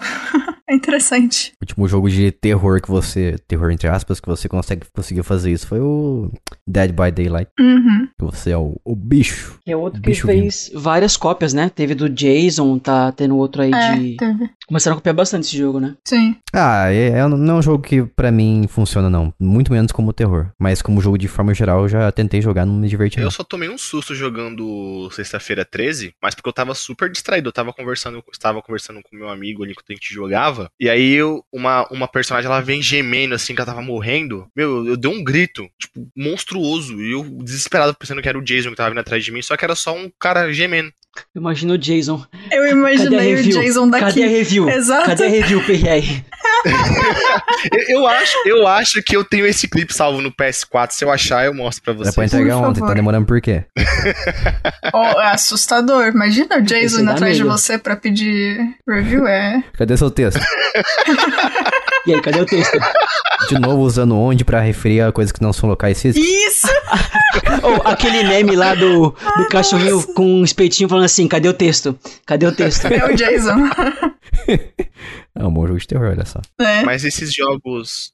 Esses jogos de multiplayer assimétrico, né? Dead by Daylight, Sexta-feira 13, aquele Alien. Alien. Como é que é? Alien é, Rescue Team, também que lançou recentemente. O Res- Resident Evil. É, Ah, sei qual que você tá falando. O Resident Evil que veio junto com o 3 era pra. Uhum. e- Ah, o Isso. Reverse? não, não. Não, outro. Resistance. Resistance. Isso, Resistance. Na verdade não é Resident Evil, ele é Resistance. Isso, é.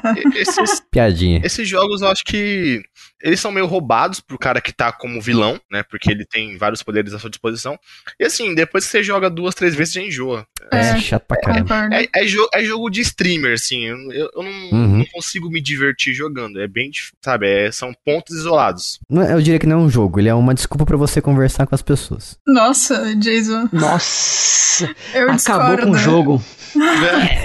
Claro que é um jogo. É, Palhaçada. um- é mais um- uma experiência social do que um jogo mesmo. What? É igual Among Us. Among Us eu encaro como uma experiência social do que um jogo em si. Concordo. Nossa, eu, eu- Nossa, eu tô tão longe de concordar com você, Jason, que é até difícil de. Não. Eu vou que até assim, mutar. Mentira. tipo isso, né? Mas Eu vou bloquear aqui no Telegram, calma. Eu não sei. Olha só. Eu não sei dizer quantas aulas eu tive na no primeiro mês da faculdade, pra quem não sabe, eu fiz design de games, em que mais de um professor tava discutindo com a gente é, o que é um jogo. Então ouvir o Jason falar isso dá altos flashbacks de um mês de aula, assim. Nossa, que terrível, velho. Bia dando carteirada no podcast aqui ao vivo.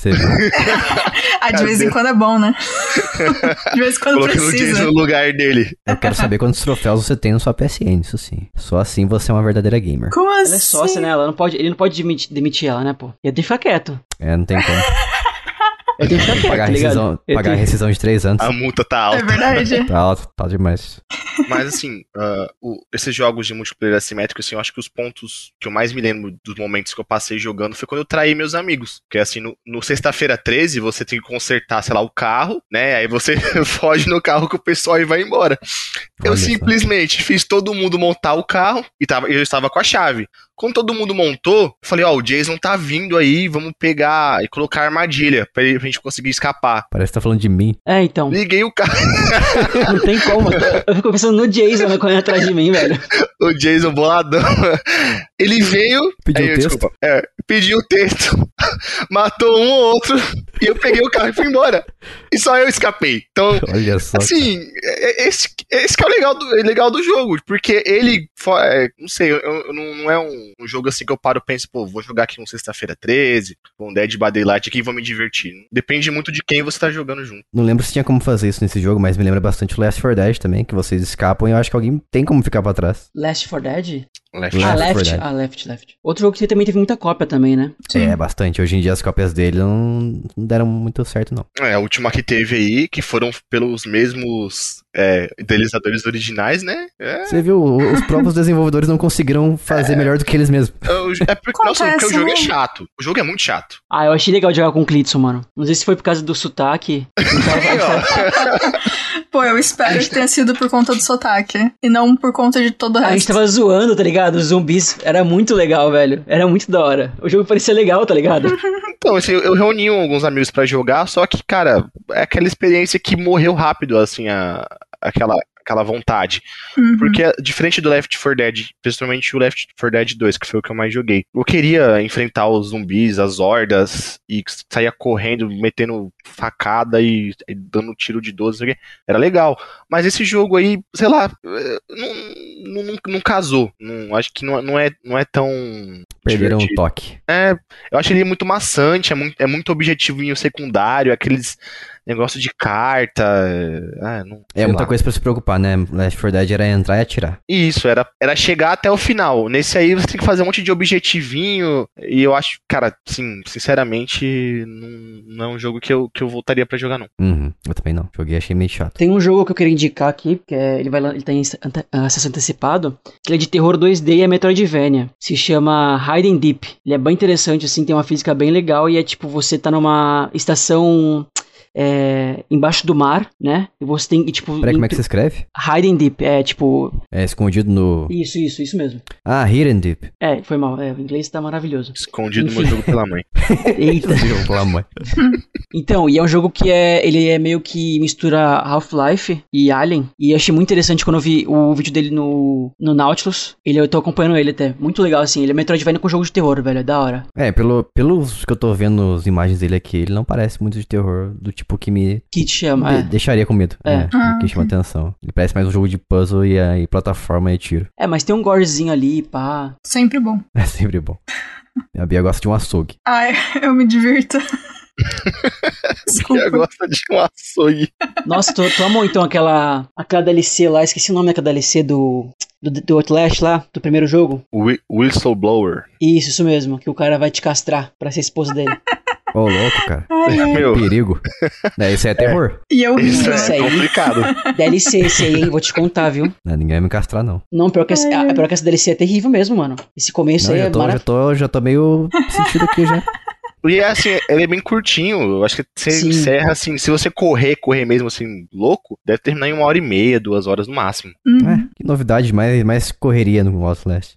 É, o segundo jogo é só isso, né? Pior que é. Não, eu, eu gostei mais do segundo. Eu gostei. Sério? Aham, Cara, não gostei muito do segundo, não. eu gostei. Apesar dele ter ainda esse negócio de esconder demais, eu achei ele mais divertido. Apesar dele ter isso aí da premissa do jogo, É, frase do Jason, não entendi. Eu Continue, achei o. 2 meio megalomaníaco. É, é um pouco. As, é um as pouco. áreas muito grandes, eu sei lá. É, Uhum. Eu acho que quando, quando eu tô num, num local que é muito amplo, eu posso correr pra qualquer direção, perde um pouco da, daquela sensação de incapacidade, sabe? Concordo. Uhum. Porque o, o Outlast, eu ia falar All The Last. Né? Esse The of mesmo. esse da Leste? Of. É. Sim. o, o Outlast 1, é, como é muito corredor curto, né? São salas pequenas, passa essa sensação de, tipo, poxa, eu posso ser capturado de qual- qualquer maneira aqui. O 2 não, eu não, poucos momentos que eu falei, puxa, realmente tô em perigo. É. É. O 2 é mais uma vila, né? Isso, e tem a religião lá. é, o 2 é legal lá. por causa da religião mesmo, o 2. O 2 é meio que um bagulho, tipo, não é satânico, né? Um bagulho meio que de anticristo, esse negócio assim, né? Ué, se é Sim, anticristo, é. logicamente.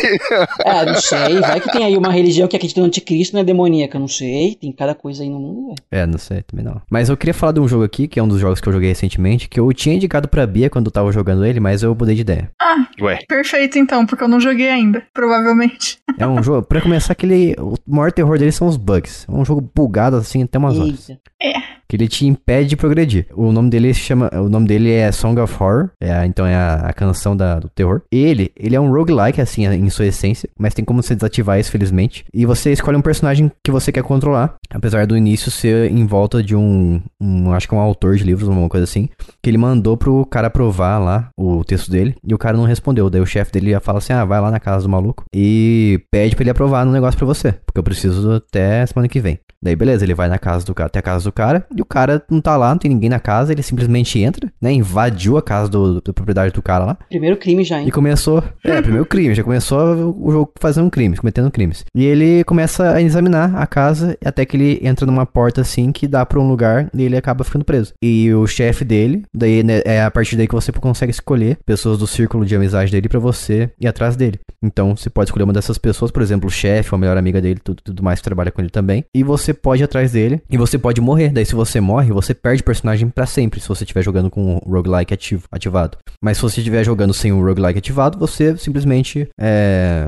Eu não lembro o que acontece na verdade, não lembro se você morre exatamente. Mas você tem a chance de voltar, que eu me lembre. Esse jogo é bastante focado em explora... exploração. Isso eu achei muito legal dele. Tem puzzle também. O clima dele é, é muito bom. O, a, o ambiente, assim, é bem composto. Tem, tem monstros, espíritos, na verdade, acho que eles são espíritos que aparecem de vez em quando. Só que, ao mesmo tempo que a, explora... a exploração dele é muito boa, é muito legal, ela te pune por explorar. O que eu não acho que faz sentido, sabe? Tem salas nas quais você entra e você morre na sala, porque tem espíritos lá dentro. Pode? E assim, a sala inteira tem espíritos, sabe? Você abriu a porta e você morreu. Não, Nossa, entendi, mas... não mas- faz sentido nenhum. Não faz. Não faz sentido, porque você, ao mesmo tempo que você precisa explorar pra saber onde você tem que entrar e pegar os itens lá dentro, você pode morrer. Nossa. Então por que, que eu vou explorar? Mas é muito estranho, porque esse tipo de punição é uma punição que você tem, tipo, em Cat Mario.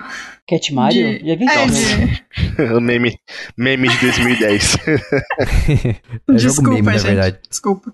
Mas, mas eu achei injusto, isso, entendeu? Porque é uma, uma Sim. mecânica central e ela te pune, ela te perde, faz perder o personagem. E se você estiver jogando com roguelike, tchau, personagem, você tem que escolher o próximo. E se não me engano, por capítulo você tem quatro personagens e se morrer, morrer você perde o progresso. Eu joguei, felizmente, obviamente, com o roguelike desativado, mas o que me fez ficar com raiva dele é porque ele tem muito bug. E as pessoas estão reclamando assim, faz tempo, tempo, tempo e a empresa demorou muito pra lançar os patches de correção. E quando lançou, eu não consegui avançar mesmo assim. Tem um momento, no primeiro capítulo, pra você ter noção, que você precisa coletar uns papéis. E assim, pra chegar nesse momento, eu joguei umas 4 horas, porque eu explorei bastante, sabe? Então eu fiquei jogando umas 4 horas o jogo, procurei os papéis pra coletar e resolver o puzzle. Só que um dos papéis tá num corpo na cozinha, que você interage com esse corpo e ele fala: Ah, tem um corpo aqui, ele está segurando alguma coisa. Beleza. E só fica nisso. Eu não consigo pegar o papel. E eu reclamei, mandei e-mail, pedi, pedi ajuda. Eles falam pra mim assim: Ah, você vai ter que deletar seu save e começar do início. Você tá fazendo eu não. análise? Louco. Nossa. Não, eu, eu nem, nem cheguei a, a completar esse jogo por causa disso. Eu dei nota baixa, eu pedi ajuda pros desenvolvedores, o que, que eu poderia fazer pra avançar. Eles me falaram, delete seu save e começa de novo. Eu não ia voltar 4 horas do jogo que eu tinha jogado pra fazer isso só porque eles tinham lançado o jogo quebrado. Eu esperei o, o patch de correção, um pacote de correção ser lançado e não consegui prosseguir mesmo assim. Eu tinha que deletar realmente meu save, então não joguei mais ele depois disso porque eu fiquei com muita raiva, entendeu? Uhum. Caramba. Mas em questão de puzzle e ambientação e tudo mais, ele é muito bom. É, tirando essa parte do, do você ser punido por explorar o ambiente mesmo, que eu achei terrível. Uhum. Em todos os aspectos ele é muito bom. Cara, esse, esse Song of Horror aí, eu fiquei bem pertinho, assim, ó, bem pertinho de pedir ele pra análise.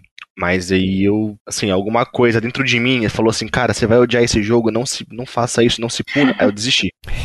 Agora Eu eu, fiquei- entendi por quê. Eu fiquei em dúvida de pegar ele, porque quando eu tinha visto o trailer de, da versão de PC, que ele demorou muito pra sair pros consoles, no trailer não tinha como você correr. Só que a pessoa que não tava correndo no trailer, a pessoa tava andando só. Eu fiquei, caramba, eu não vou jogar nessa lentidão aí, porque o personagem, sério, ele andando, ele é muito lento. Agora, quando ele corre, o negócio muda, mas ele andando, ele é muito lento. E eu pensei que o jogo não tinha como correr. Mas eu tô vendo aqui, ó, eu dei 5,5 pra ele. Deu bastante até. É, e além de esses bugs que impedem você de, de prosseguir, ele tem corrupção de save também. Então meu save chegou a ser corrompido em um momento. Nossa, aí tá de sacanagem mesmo. E as pessoas estão demolindo o jogo nos- nas reviews da loja do Xbox. Falando de corrupção de save, eu lembro que aconteceu isso com Assassin's, com Assassin's Creed Valhalla, né? Teve uma galera que tava perdendo 80 horas de, de gameplay. Nossa. Absurdo uma coisa dessa. Ah, mas eu, eu- mas eu, assim, afinal eu acabo recomendando ele porque a ambientação é muito boa e se eles tiverem corrigido os bugs, que eu espero muito, então eu acho que vale a pena. Se você jogar sem o roguelike, lógico, porque o roguelike é sacanagem. Ainda mais com esse negócio de punir você por explorar, não, não É, combina, né? nossa, isso é terrível, mano. Imagina. Quero falar de um jogo aqui de terror, rapidinho, não vou me aprofundar nele, que é Until Dawn, joguei recentemente só. Ah, Ele é olha só. de PS4. Tá na minha Nossa, eu lista queria também falar aqui. deles. Eu queria É. falar deles. Eu não gostei dele por um único motivo de história. Nossa. A Bia, tá- a Bia tava animada que você elogiou. Nossa. Ah, não, pode falar mal.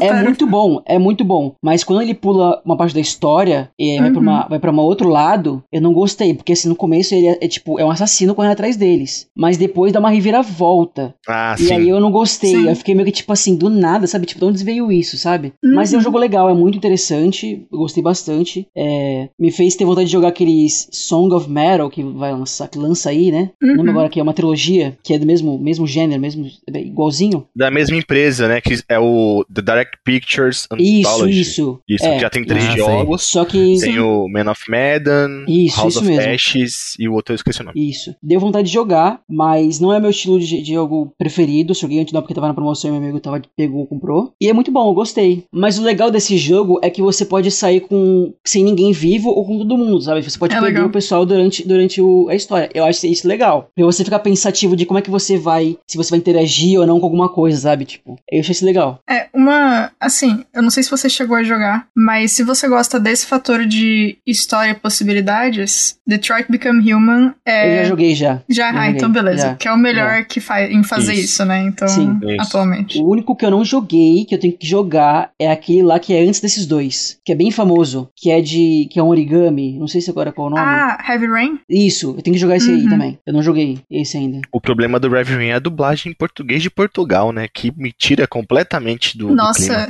eu nem tentei colocar em português de Quando- Portugal. Eu é, não vi eu Quando, quando eu escutei o cara falando essa rapariga, eu falei, meu Deus. Eu Nossa, eu ia falar uma palavra aqui sobre seringas tomar no busão, alguma coisa, mas em português de Portugal é outra coisa. Não posso falar, é, é family friendly. Eu lembro que quando eu vi pela. Quando eu vi o- a jogabilidade, os gráficos do Until Dawn eu achei muito bonito, assim. Eu acho que até hoje ele é um jogo muito bonito e realista. É mesmo, é bonito mesmo. Assim, é mesmo. O Until Down, acho que ele, ele tem, é, não só o Until Down, mas o Detroit Become Human, né, esses jogos de escolha, que é o, aquele lance do perigo. Uhum. Passa um dólar aí. Não, Nossa, esse, não, não. esse aí é o Jerome, Não, não, esse é para, o não. Jerome. Essa foi pra outro lado agora, mano. Ah, não, o perigo ele vende as coisas. né? É, o perigo É. vem de puro voodoo com o... Eu imagino te dar os caras lá indo lá no carinha que mora logo ali, tá ligado? É. E assim. Vamos ali no, na, na mansão do carinha que mora logo ali. O lance do Until Dawn é que as suas escolhas, elas vão mudar completamente o que vai acontecer no jogo. Então, eu acho que assim, ele é um, ele é um survivor horror, assim, eu acho muito legal isso. Porque, cara, quando você joga ele pela primeira vez, você não sabe o que vai acontecer com o seu personagem, se você Verdade. tomar es- escolha A. Uhum. Então, isso impacta muito na história. E a- as, as mortes dos personagens, elas são bem impactantes. Mano, elas são muito Sim. brutais. Nossa, cara. É Uhum. muito, é muito. Então, assim, você fica horrorizado. Fala, meu Deus do céu, eu sou culpado. Eu tenho É. culpa né, nessa É. morte aqui. E tem momentos de escolha que são diretamente ligados com uma morte que você sabe que vai acontecer dependendo do que você escolhe. Então é, é bem, bem interessante de jogar. Aquela que é um pouquinho antes de revelar o, o assassino. Meu Deus do céu, eu Exato. fiquei desesperado. Eu fiquei desesperado. Não, mas assim, outra coisa também que é legal nesse, nesses jogos é que tem momentos que você não pode mexer o controle. Uhum. E aí você fica Isso. tenso. É. Isso eu achei, mano, isso. eu achei Isso. uma coisa que tinha que ter em mais jogos. Que ele prende a respiração, Uhum. cara, é Porque, sensacional. cara, isso, você fica realmente com muito medo e você, Você fica prende a respiração junto com o personagem, você fica lá imóvel. É. Cara, se eu me mexer, eu tô E lascado. é uma coisa que não usou mais em nenhum jogo. Imagina um jogo de terror com isso. Yeah, Mas pois aí é. tem, tem, tem influência do, do sensor de movimento do PlayStation? Sim, Sim, controle sim. É, Controle? você tem que ficar É. quieto. Hum. Você não pode Ah, mexer o controle. Uhum. Por exemplo, você tá, você tá atrás de um armário, por exemplo, né? E o, o assassino tá passando ali no corredor. Se você mexe o controle, ele vai atrás de você e te mata. É. Ele começa É, um a perseguir seu personagem. E aí, ó, Então, fica aí o pedido. A gente pode ter um episódio sobre jogos com escolha nesse sentido, e desde os que não tem escolha de verdade, tipo os da Telltale, que ainda são legais, mas a escolha não é tão real assim, até Detroit, A- a- passar por As tudo. escolhas são só pra escolher o caminho que você vai, né? Porque impacto mesmo não tem tanto. Já tem um nome pra esse episódio, Conversinha Simulator Games. Nossa, mano, o Jason é muito chato. o cara é anti-lore completamente. Nossa, É um completamente. criminoso. Não, gamer. anti-lore, não. Só não, tô brincando só. Já gostei mais desses jogos de conversinha. Hoje em dia eu não, não É, gosto de eu gosto desde o Indigo Prophecy, né? Que é aquele que também Ah, é Indigo da- Prof, nossa, Indigo Prof ia ser muito Meu, bom. aquele é muito legal. Aquela, aquela estética de você tá com o assassino e você tá ao mesmo tempo com os policiais, meu Deus do céu. Esse eu não joguei ainda, apesar de ter visto algumas coisas sobre. Mas provavelmente eu vou comentar isso quando a gente tiver o episódio. Eu Já tô associando que a gente vai ter esse episódio, tá, gente? Depende do Jason. Ah, poxa, a gente pode jogar uma democracia aqui, né? Não, pode ter. Pode ter. A gente grava aos sábados. Isso. Spin-off gente- sem Jason. Mentira. Não, a gente faz, a gente grava e, e quando tiver a próxima gravação, a gente manda os áudios do que a gente gravou sem o Jason. Ele vai ficar muito confuso e aí Então vai a gente pode pegar que os áudios do Jason genéricos e Isso. coloca na edição. Cortar. Nossa, colocar olha. uns vixe. Aham, De, repe- concordo. de repente aparece um episódio novo do feed lá que eu nem tô sabendo. Mas assim, uma coisa que eu acho muito interessante desses jogos, e de novo, o, como já foi dito, Until Dawn faz muito bom, muito bem isso aí, que são essas mortes que acontecem, você não tem o que fazer, elas acontecem, ponto. E uma, um exemplo que eu acho maravilhoso, é, não é um jogo de terror de novo, né, mas o, falando mais uma vez de Detroit, Uhum. tem o, o Brian Deckard, que é o cara que faz um dos três personagens principais da série, ele tem uma- um canal na Twitch e o canal no YouTube também. E ele jogou é, não só Detroit, como vários outros jogos. Inclusive, se alguém. Eu não sei se tem legenda, mas se alguém sabe inglês ou tá aprendendo inglês, ele grava, inclusive, com atores e pessoas da produção dos jogos. Então é bem legal porque ele tem contato com essa galera. Então, tipo, você assiste God of War com um ator que participou. Então, Detroit com vários atores. É bem legal ver eles jogando Nossa, e experienciando. É bem bacana o canal dele. Quem eu vi fazendo isso foi quem fez a Dina no The Last of Us 2. Ela tem um canal Sim, e ela, fica, ela fez uma gameplay da, do The Last of Us 2. É legal mesmo. E tem uma, umas coisas muito interessantes que acontecem no canal dele, e uma delas é relacionada com morte de personagem, que foi um dos momentos que eu mais gostei. Eu não vou falar em qual gameplay que é, nem quem acaba morrendo, mas ele tá jogando, e como ele faz a timeline de um personagem, ele não tava lá quando gravaram as outras coisas. Então a primeira vez que ele jogou, ele não sabia o que podia acontecer com os outros personagens. E ele faz uma decisão e acaba morrendo um personagem. E é muito interessante de ver que, tipo, o cara tá dentro da produção do bagulho e o quanto afeta ele. Que ele fica Uhum. desolado, ele fica, não, é- não, não, eu mato. Como? Não, não, não. Como assim esse personagem morreu? O que que eu fiz? O que que eu fiz? E aí eu, ele fica, nossa, eu volto, eu não volto? O que eu faço? E é muito legal, porque, tipo, era uma pessoa que tava dentro ali. E é legal ver essa, esse impacto que teve nele, apesar de ele estar dentro do projeto, sabe? De coisas que ele não sabia e a reação dele enquanto tá jogando. Então é bem, bem bacana. Bia, Falando em mortes que impactam, né? O final ali da, da Kara com a Alice, Sim. eu tinha feito uma coisa durante a gameplay que, assim, estragou, entre aspas, né? Estragou o final delas e eu fiquei, não é possível.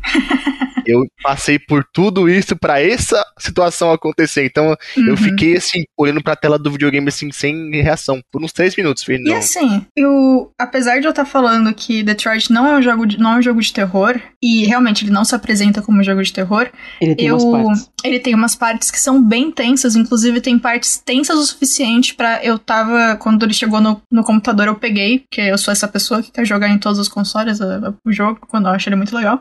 Eu peguei no computador e eu comecei a jogar pra uma amiga minha que queria assistir pelo Discord. E tinha cenas em que, que para ela era terror, pra ela era o ápice do horror do que tava acontecendo no jogo. E assim, e afetou muito ela. Então, assim, Detroit pode não ser um jogo de terror em si, mas tem umas coisas bem pesadas que, em diferentes gameplays, acaba, pode tornar ele um jogo de terror pra você. Então, assim, eu acho muito válido. Se você é, não é que nem o Jason que não gosta de conversa, é um jogo que eu acho muito aí. interessante, assim. Ele pegou esse conceito de as suas decisões importarem e jogou pra uma diretriz completamente acima de todos os outros jogos que tinham feito isso até então. Tanto que toda vez que você termina uma fase, ele abre lá o, toda a- as, As versões do que ramificações. podia, as ramificações inteiras, e tipo, não é um bagulho que foi feito de mentirinha. Tipo, eu falei do, do Tel- da Telltale, eu gosto dos jogos da Telltale, mas realmente tem muita escolha ali, até Until Dawn. Tem momentos que você tem a sensação que o personagem vai morrer, mas ele não pode morrer naquele momento. Uhum. E são escolhas que são meio falsas, assim, funciona no primeiro gameplay, obviamente, mas Detroit eles conseguiram dar uma chutada de balde nisso e fazer realmente serem escolhas que importam muito. E assim, o, o roteiro de Detroit tem 5 mil páginas. Deus me livre. Pois é, pra vocês verem a O- o quantidade é de incrível. ramificação e é possibilidade. incrível. Ele é incrível. É incrível. E se você for jogar, até se assim, se você for- não quiser jogar porque você acha que é muito, muita coisa, assiste alguém jogando. Pega o, o Brian, Sim. assiste ele jogando. Ou no mínimo, cara, pega no YouTube ou em algum lugar os vídeos de como foi feito. É um bagulho tão interessante. E os caras estão de parabéns, assim. É, realmente, é um jogo é, é muito, muito bom. E vale a pena, realmente. Se não quiser jogar, assiste. Bora no jogar no YouTube Station. O É, legal dele é que, assim, por mais que você assista, né, alguém jogando, quando você for jogar, você- a sua história vai ser completamente diferente. Exato, é. Mesmo que você, ah, eu peguei um spoilerzinho aqui, mas às vezes aquela situação nem vai acontecer pra você quando você estiver jogando. Exatamente. Aliás, tem, escolhas. tem uma cena de Detroit que dois personagens vão na casa do cara que mora logo ali, né? Olha só aí, ó. O crossover. Esse Isso aí será um. Seria esse um crossover quando todo mundo odeia o Chris? Isso, exatamente, exatamente. Carinha que mora logo ali. Eles vão numa casa aí que acontece altas coisas, enfim. É, Eu quero finalizar Vai ter dois sobre, empregos. Sobre Until pra intensificar aquilo lá que a gente falou sobre as mortes impactantes, que no final do jogo, tipo, tem uma entrevista, né, entre, com os personagens, Uhum. eles falam a experiência deles, e aí, tipo, algumas vezes eles, eles citam quando o personagem morreu na frente deles, tá ligado? E é, tipo, muito assustador, assim, aumenta o impacto, sabe? Eu só queria citar sobre isso, que é uma coisa que é muito interessante também, Sim. sobre Until Dawn. Só isso mesmo. eu queria trazer um jogo pra vocês aqui, um jogo meio obscuro, não Hum. é obscure, tá? E que. Não, não, não é. é um jogo que ele literalmente faliu uma empresa, pode-se assim dizer, Eita.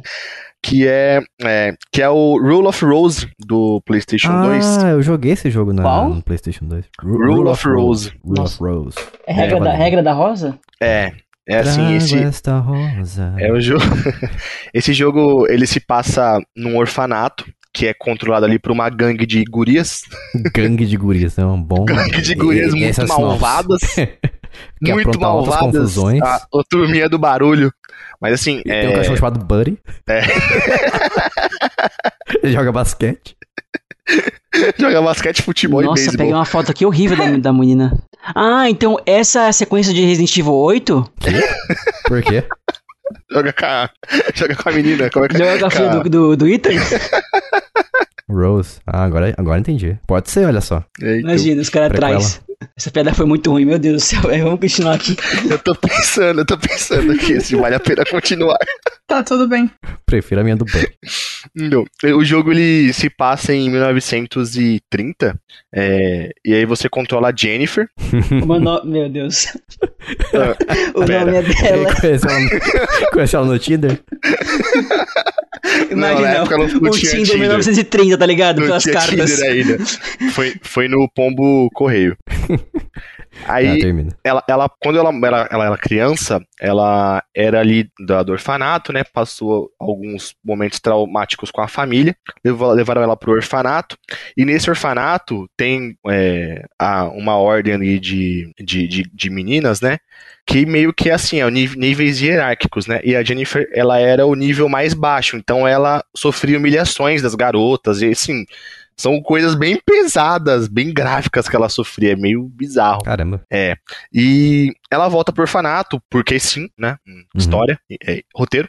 Pessoas burras, protagonistas burros. Isso, pessoas burras. E ela já volta mais velha, né? É, mas é, ela volta pro orfanato pra poder. E começa a reviver alguns desses traumas ali, algumas situações de humilhação que ela passava. E, cara, é, é bizarro. Assim, a temática do jogo, não tem muito o que, eu- o que eu falar sobre o enredo. Porque ele é meio simples, né? al- Algumas questões, e se eu falar muito, eu dou o total spoiler da história, né? Uhum. Mas basicamente, assim, você vai, por capítulo, você vai ter uma, uma das meninas de- dessa, desse, entre aspas, clã do mal aí. E aí você tem que é, dar um presente pra elas ali enquanto vai passando por diversas situações. E a, a Jennifer ela também ela tem um cachorro que ajuda ela a encontrar itens, ajuda ela também a, a enfrentar os inimigos. É um jogo que tem uma, uma temática muito pesada, porque envolve violência infantil, né? Abuso, é, é bem, assim, bem, é um tema bem pesado mesmo. E por que, que ele faliu a empresa? Porque a, a empresa que começou a, a fazer ele, desenvolver ele, que foi a Punchline, além do jogo ter sido proibido em vários países, ele foi muito mal falado na mídia. Então, Caramba. teve várias proibições, várias proibições por ele. Tanto que esse é um jogo, hoje em dia, você achar a cópia dele original tal, é muito raro e é muito caro. Nunca foi relançado em nenhuma plataforma, né? Não, não eu acho que ele, ele nunca foi relançado pra nenhuma plataforma. Ele também nunca esteve na, na PS Store ali, sei lá, do PSP, do, do Play 3, nunca. Uhum. Porque realmente ele, ele foi proib- muito proibido esse jogo. Ele foi muito, muito criticado por causa da temática dele ser bem pesada e ter cenas muito pesadas no jogo. Esse do Rule of Rose, É, e porque envolve criança. Então, assim, além de dele ser muito pesado, ele envolve criança, violência com criança, humilhação com criança. Então, assim, Mas ele é um jogo que é muito legal, assim, você jogar a experiência dele. Tá tudo bem, tá essa tudo frase bem. ficou- Ele, ele, ele essa citou- ele frase citou- ficou Ele bacana. citou todas as piores coisas da vida, mas é muito legal jogar esse jogo. Não, Olha tudo como é bem. legal. É, gente. Vamos lá, vamos voltar Eu aqui. não que foi sei. Meu, meu... Alô, Polícia Federal. Não, Alô, Polícia Federal. Caso tenha investigação aqui nesse local, eu não faço parte, não faço parte disso aqui, não sei o que eu tô fazendo aqui. Prenda um PR sozinho.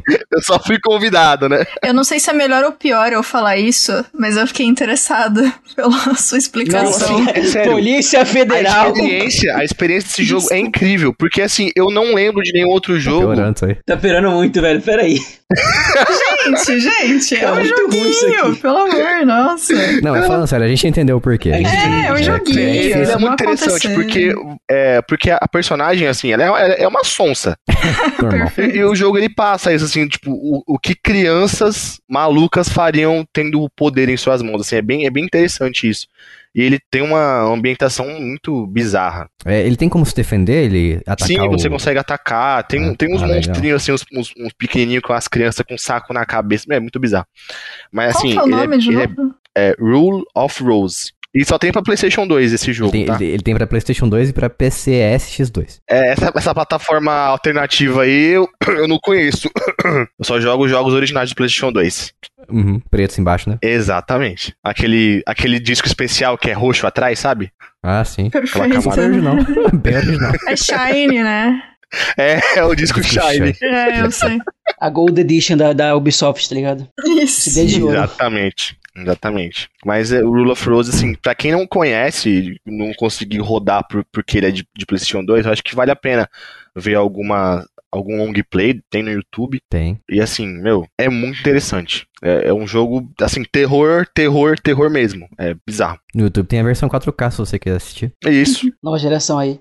em vez de você ficar maratonando aí The Witcher ou na Netflix ou Miss Marvel, cara, vai ver o Rule of Rose, é muito mais interessante. Isso, exato. Perfeito. Eu, tinha jogado, eu tinha jogado pouquinho ele, agora que você falou sobre o que, que ele é, porque eu joguei assim, eu era mais novo. Uhum. Eu tinha uns, acho que 15, 14 anos, eu nem sabia inglês direito. Pra mim era um jogo de terror padrão. Eu joguei 10 minutos e parei de jogar, porque era a época que a gente tinha muito jogo, né? Alternativo. É. Mas é isso. E o começo é muito chato, né? O começo dele é muito É, chato. chato. Ele, ele só começa a engrenar mesmo assim no capítulo 2, que fica pesado. O comecinho, Uhum. assim, ele é bem um tutorialzão, assim, por, por, por dizer, né? Ah, sim. Inclusive é bom você ter falado isso, porque tem muito.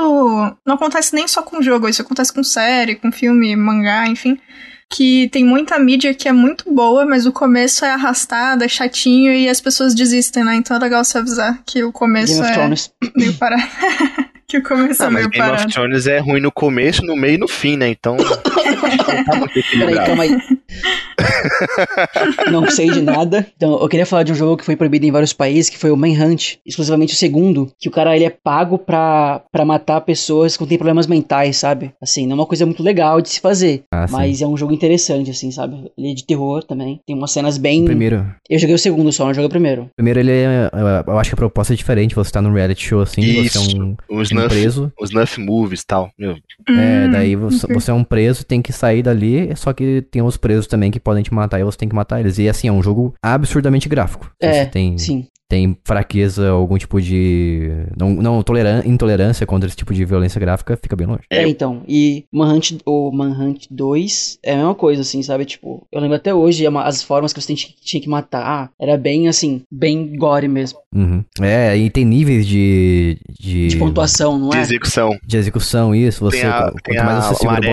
amarela, laranja, vermelha e preta, se não me engano. Isso, daí quanto mais você, quanto mais você segura o botão, mais, gra- mais violência gráfica você vai ver. Isso aí é masoquista, né? É um jogo bem pesado. Interessante. Mas ele é, ele é- ele é divertido, assim, as mecânicas dele. Eu achei um jogo bacana. Eu tenho ele no PC, é horrível o port, nossa. Tudo do Rockstar é horrível quando é pro PC, né? Porque Bully até É, hoje sei eu não consegui jogar, velho. Não, você joga no controle, não tem suporte nenhum. O controle ele simula um mouse no analógico e não é impossível você mexer a câmera. Uma coisa que a gente comentou já faz um tempo, mas eu queria trazer só pra falar de uma outra coisa, é que assim, às vezes tem os jogos tipo Outlast, por exemplo, que o segundo a maioria das pessoas não curte tanto, a Amnésia teve alguns problemas também com jogos que vieram depois, mas juntando isso com um comentário que teve bem no comecinho do episódio, eu não lembro quem, mas alguém que não foi o Jason, eu não sei, eu acho que foi o Pierre, não tenho certeza, talvez eu esteja errada, comentou que a trilha sonora de jogos de terror é muito importante. Não lembro quem comentou, quem que foi. Eu falei disso em. Eu acho que eu falei disso em Fobia, se não me engano. Ah, Não deve foi ter sido. Souls? Não, foi, é, foi também de Souls, foi também de Souls, é, foi também de Souls. Porque eu falei, porque eu falei mal da música que quando você encontra o padre, que é um lixo. Ah, É isso, é. ok.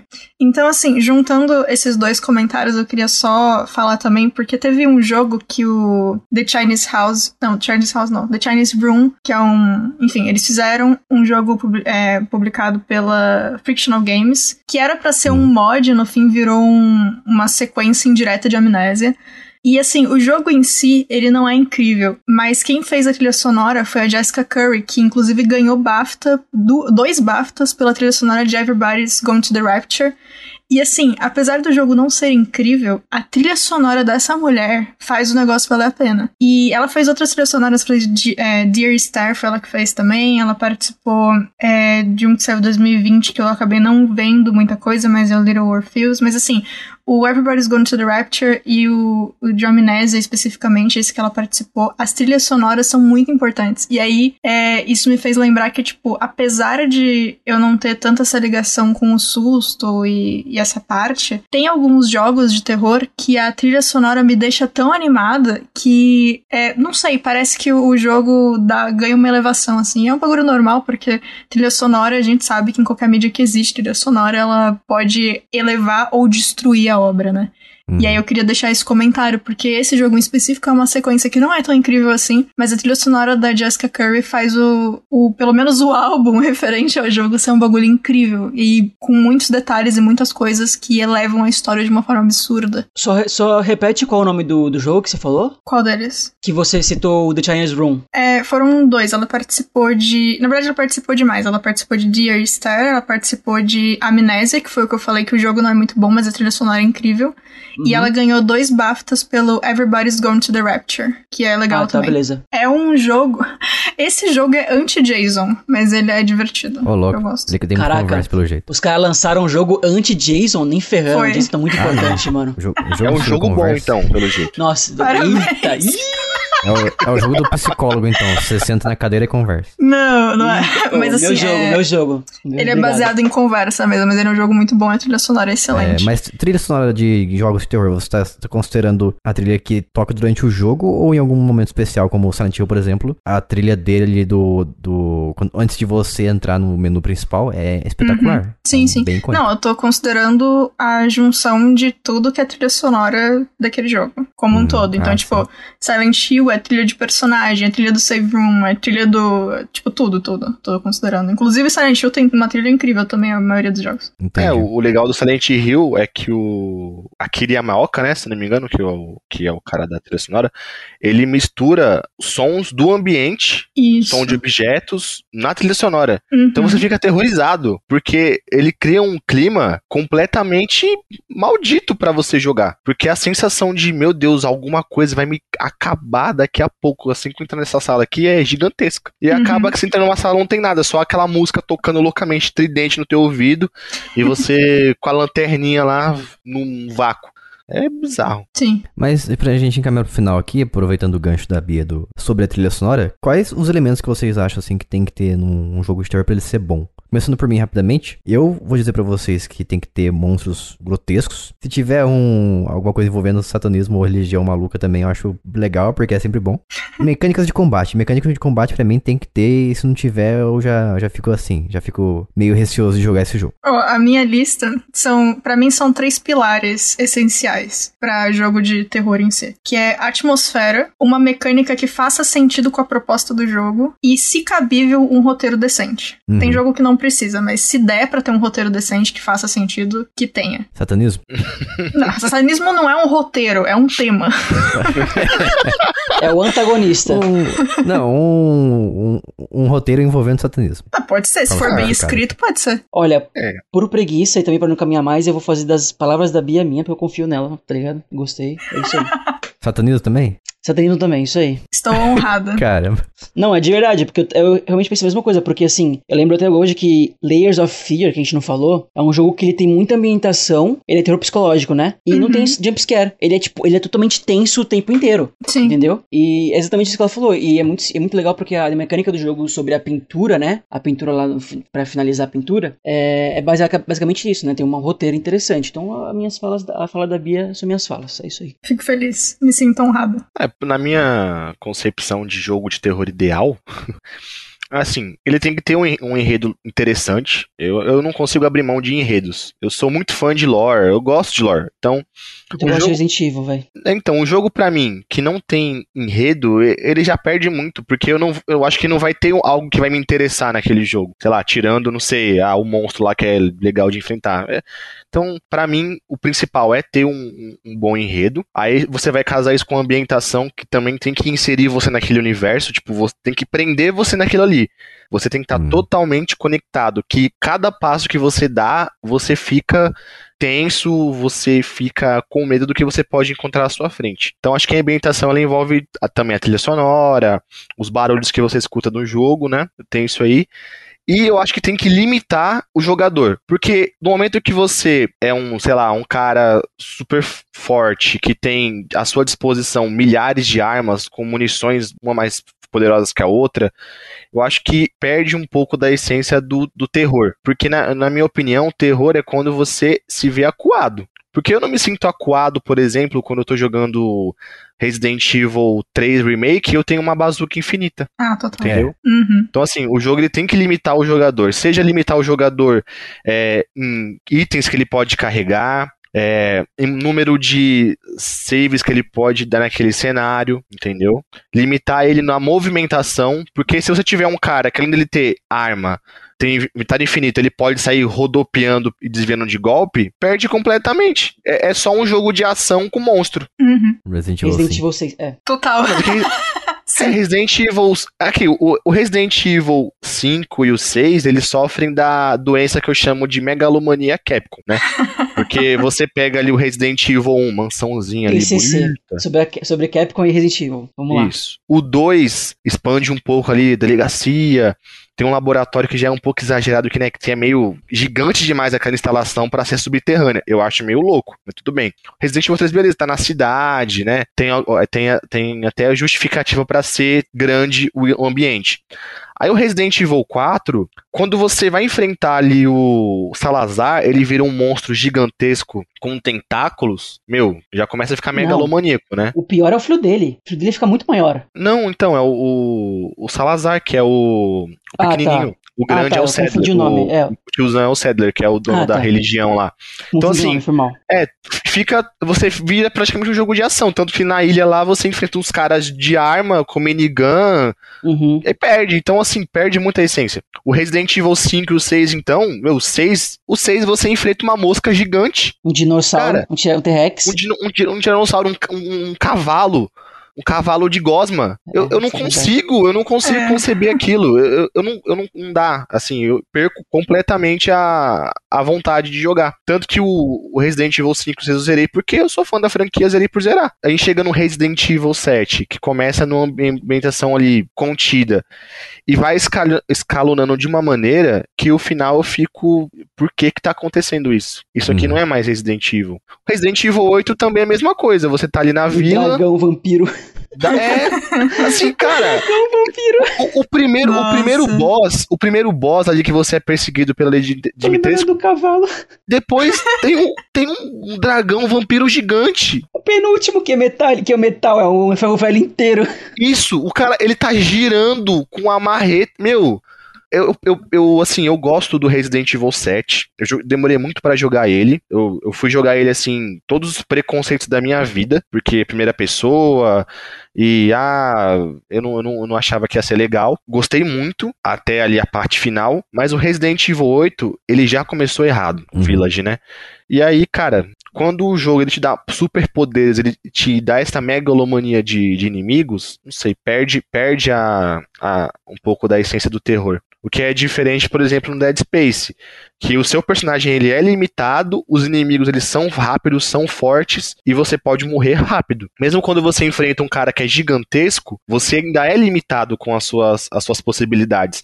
Então acho que não tira tanto você do, do terror, né? O que não acontece no Resident Evil, por exemplo. Já falou os elementos? Isso, eu falei que é a jogabilidade, ah, desculpa, é a história, né? Tem que ter um enredo bacana.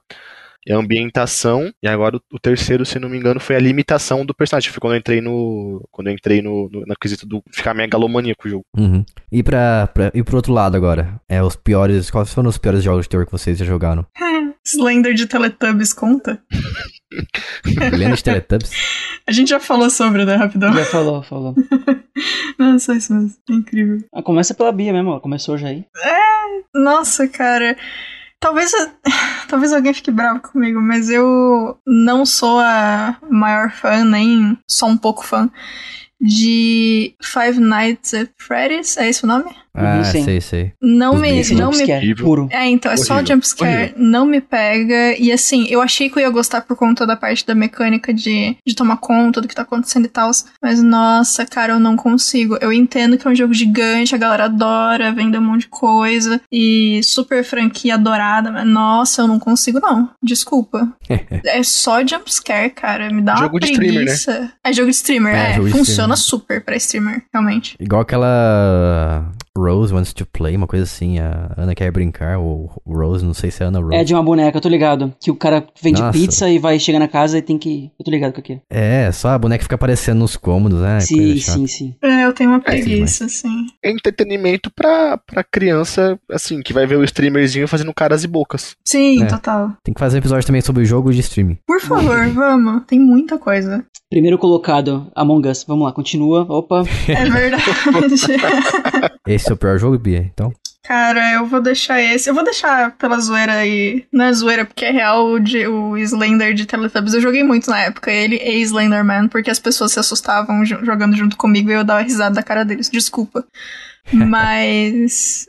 Fica aí, só pra não ficar só o Five Nights e alguém. Enfim, né? Eu tenho o trio parada dura aqui. Trio parada Primeiro, Blair, Blair Witch, o Bruxa de Blair, que eu fiquei muito decepcionado. É um jogo de Walking Simulator, você anda mais que qualquer outra coisa. E às vezes você fica muito perdido na floresta porque o cenário é muito igual. O segundo é o Outlast, como não podia ser diferente. E o terceiro foi um motivo pessoal que eu, eu esperava que ele fosse como os outros jogos, e ele acabou sendo uma coisa muito diferente. E ele é o, o típico jogo também corre do bicho, que é o Silent Hill Shattered Memories, que é, é o remake do primeiro. Ele é assim, muito divertido a parte de explora, exploração, mas ele não tem combate. E ele simplesmente, as partes de você correr dos inimigos, é literalmente corre do bicho. Você corre do bicho e se esconde alguma coisa ali, ou tenta não tropeçar no meio do caminho. E ele vira aqueles jogos de celular, sabe, mobile, que você corre infinitamente, Infinite Run. Ah, nossa. Você corre até chegar ao ponto tempo final. Run. Nossa, isso, é, falou bem, vira um tempo run quando chega nesses momentos. Então é um mix de Silent Hill e tempo run. Acho que tava muito na moda na época, daí resolveram se inspirar nesses jogos aí. E é isso, meus três jogos. Eu quero falar sobre o Five Nights at Freddy's, o segundo, o segundo especificamente. Eu gostei muito do primeiro no começo, quando eu era novo na época, tinha 14, 13 anos, eu gostava desse jogo. E eu entendo que ele não, eu entendo que a Bia não gosta, e tudo, totalmente. Na época eu não jogo mais, mas eu não gosto do dois, caso que ele, acho que ele ampliou demais. Mas não vou explicar porque já tá muito grande o coisa. O segundo jogo que eu não gosto de terror é o Layers of Fear 2. Acho que ele decaiu muito em comparação ao primeiro. E o terceiro é o Slenderman The Game. Ele não é um jogo feito pro fã, ele realmente foi vendido na Steam. E é isso. E eu acho que o uso de fã era melhor. Muito bom. Pierre. Bom, o terceiro jogo é o Silent Hill Shattered Memories. É, não só. Jogo? Ele vai 3, 2, 1. É, o terceiro não... colocado, entendeu? O terceiro aí, que é o. Que é ah, o tá. Porque esse, o Silent Hill Shattered Memories, eu só zerei ele. Acho que nem cheguei a zerar, na verdade, eu não lembro. Eu devo ter dropado, porque o correr só em Silent Hill não combinou. E ele uhum. bagunça um pouco a história, então, né, de novo aí o Zé, Zé Lore não curtiu o jogo que bagunça a história. o segundo é o Silver Chains, né? Um jogo que eu fiz a review, tá no site. É, cara, muito jumpscare. Uhum. Ele é muito fácil, muito fácil. Os puzzles são muito fáceis também, assim, é, dificuldade na questão de puzzles, na, na exploração da, da mansão. Mas em compensação, ele tem uma ambientação legal, né? O enredo é interessante para a primeira jogada ali, mas o, o que me deixa totalmente incomodado com esse jogo é o fantasma que te persegue, porque ele simplesmente ele buga ele passa por objetos que não deveria passar. É, é uma experiência bem assim.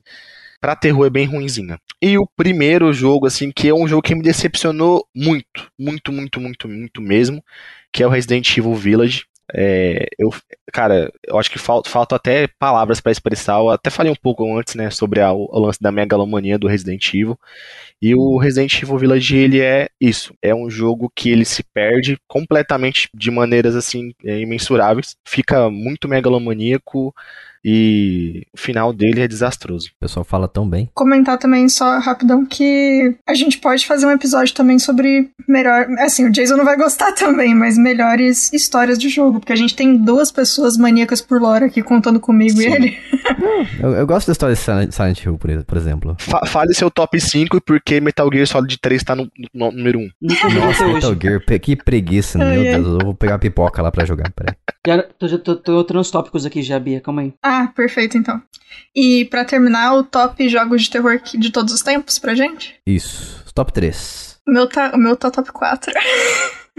Desculpa. Não, vai ter que tirar um. Só o top 3. Top Ai, meu Deus. Não. Não, que escolher 3. 3. Top 3, né? Top 4. Meu, é, desculpa. Enfim, é. É, assim, o meu principal, de novo, nenhum deles é super. é, você não vai levar susto jogando a maioria deles, provavelmente, mas ele se encaixa no fator o que é um jogo de horror.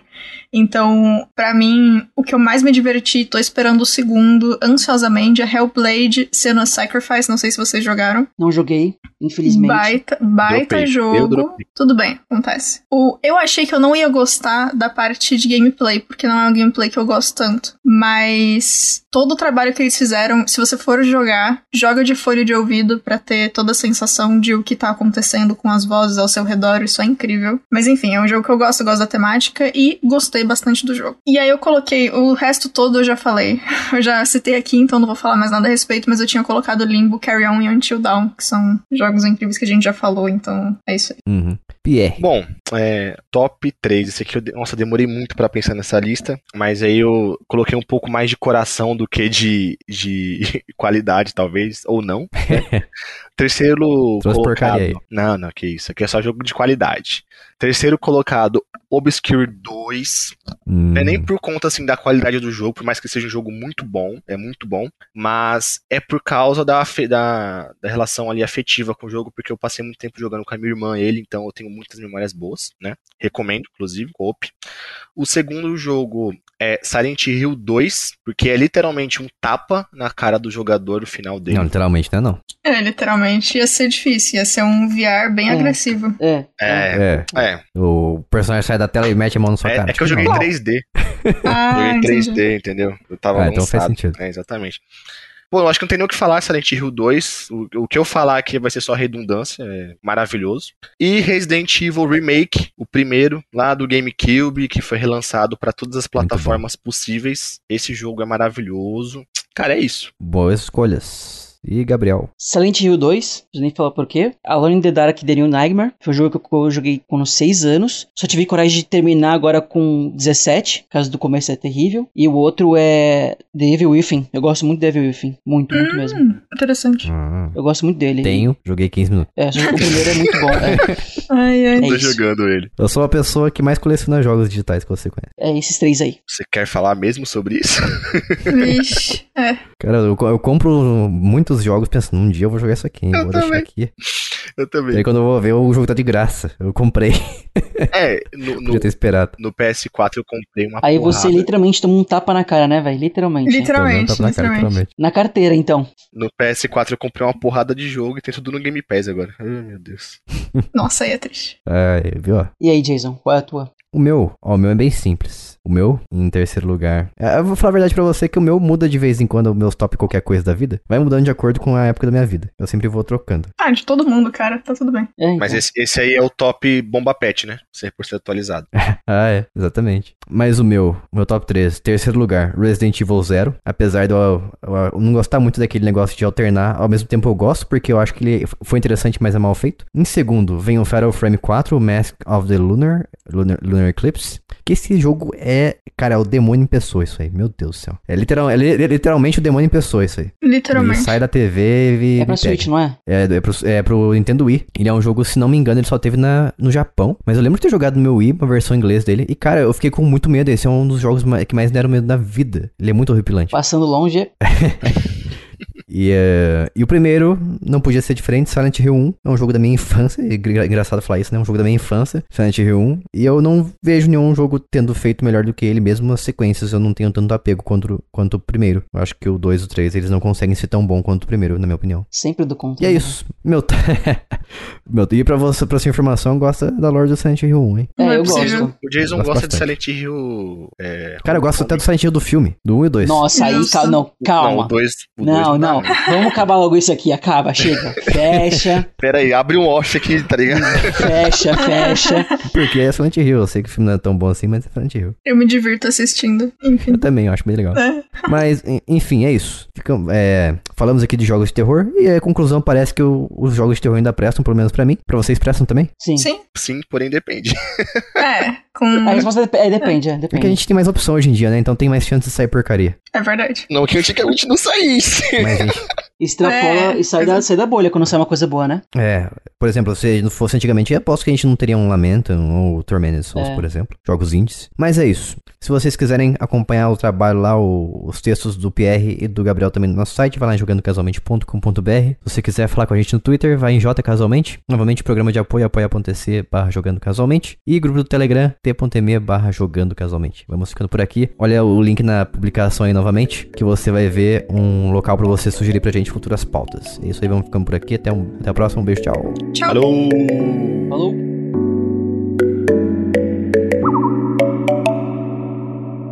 Este podcast foi editado por mim, Jason Minhong. Edita eu, arroba gmail.com.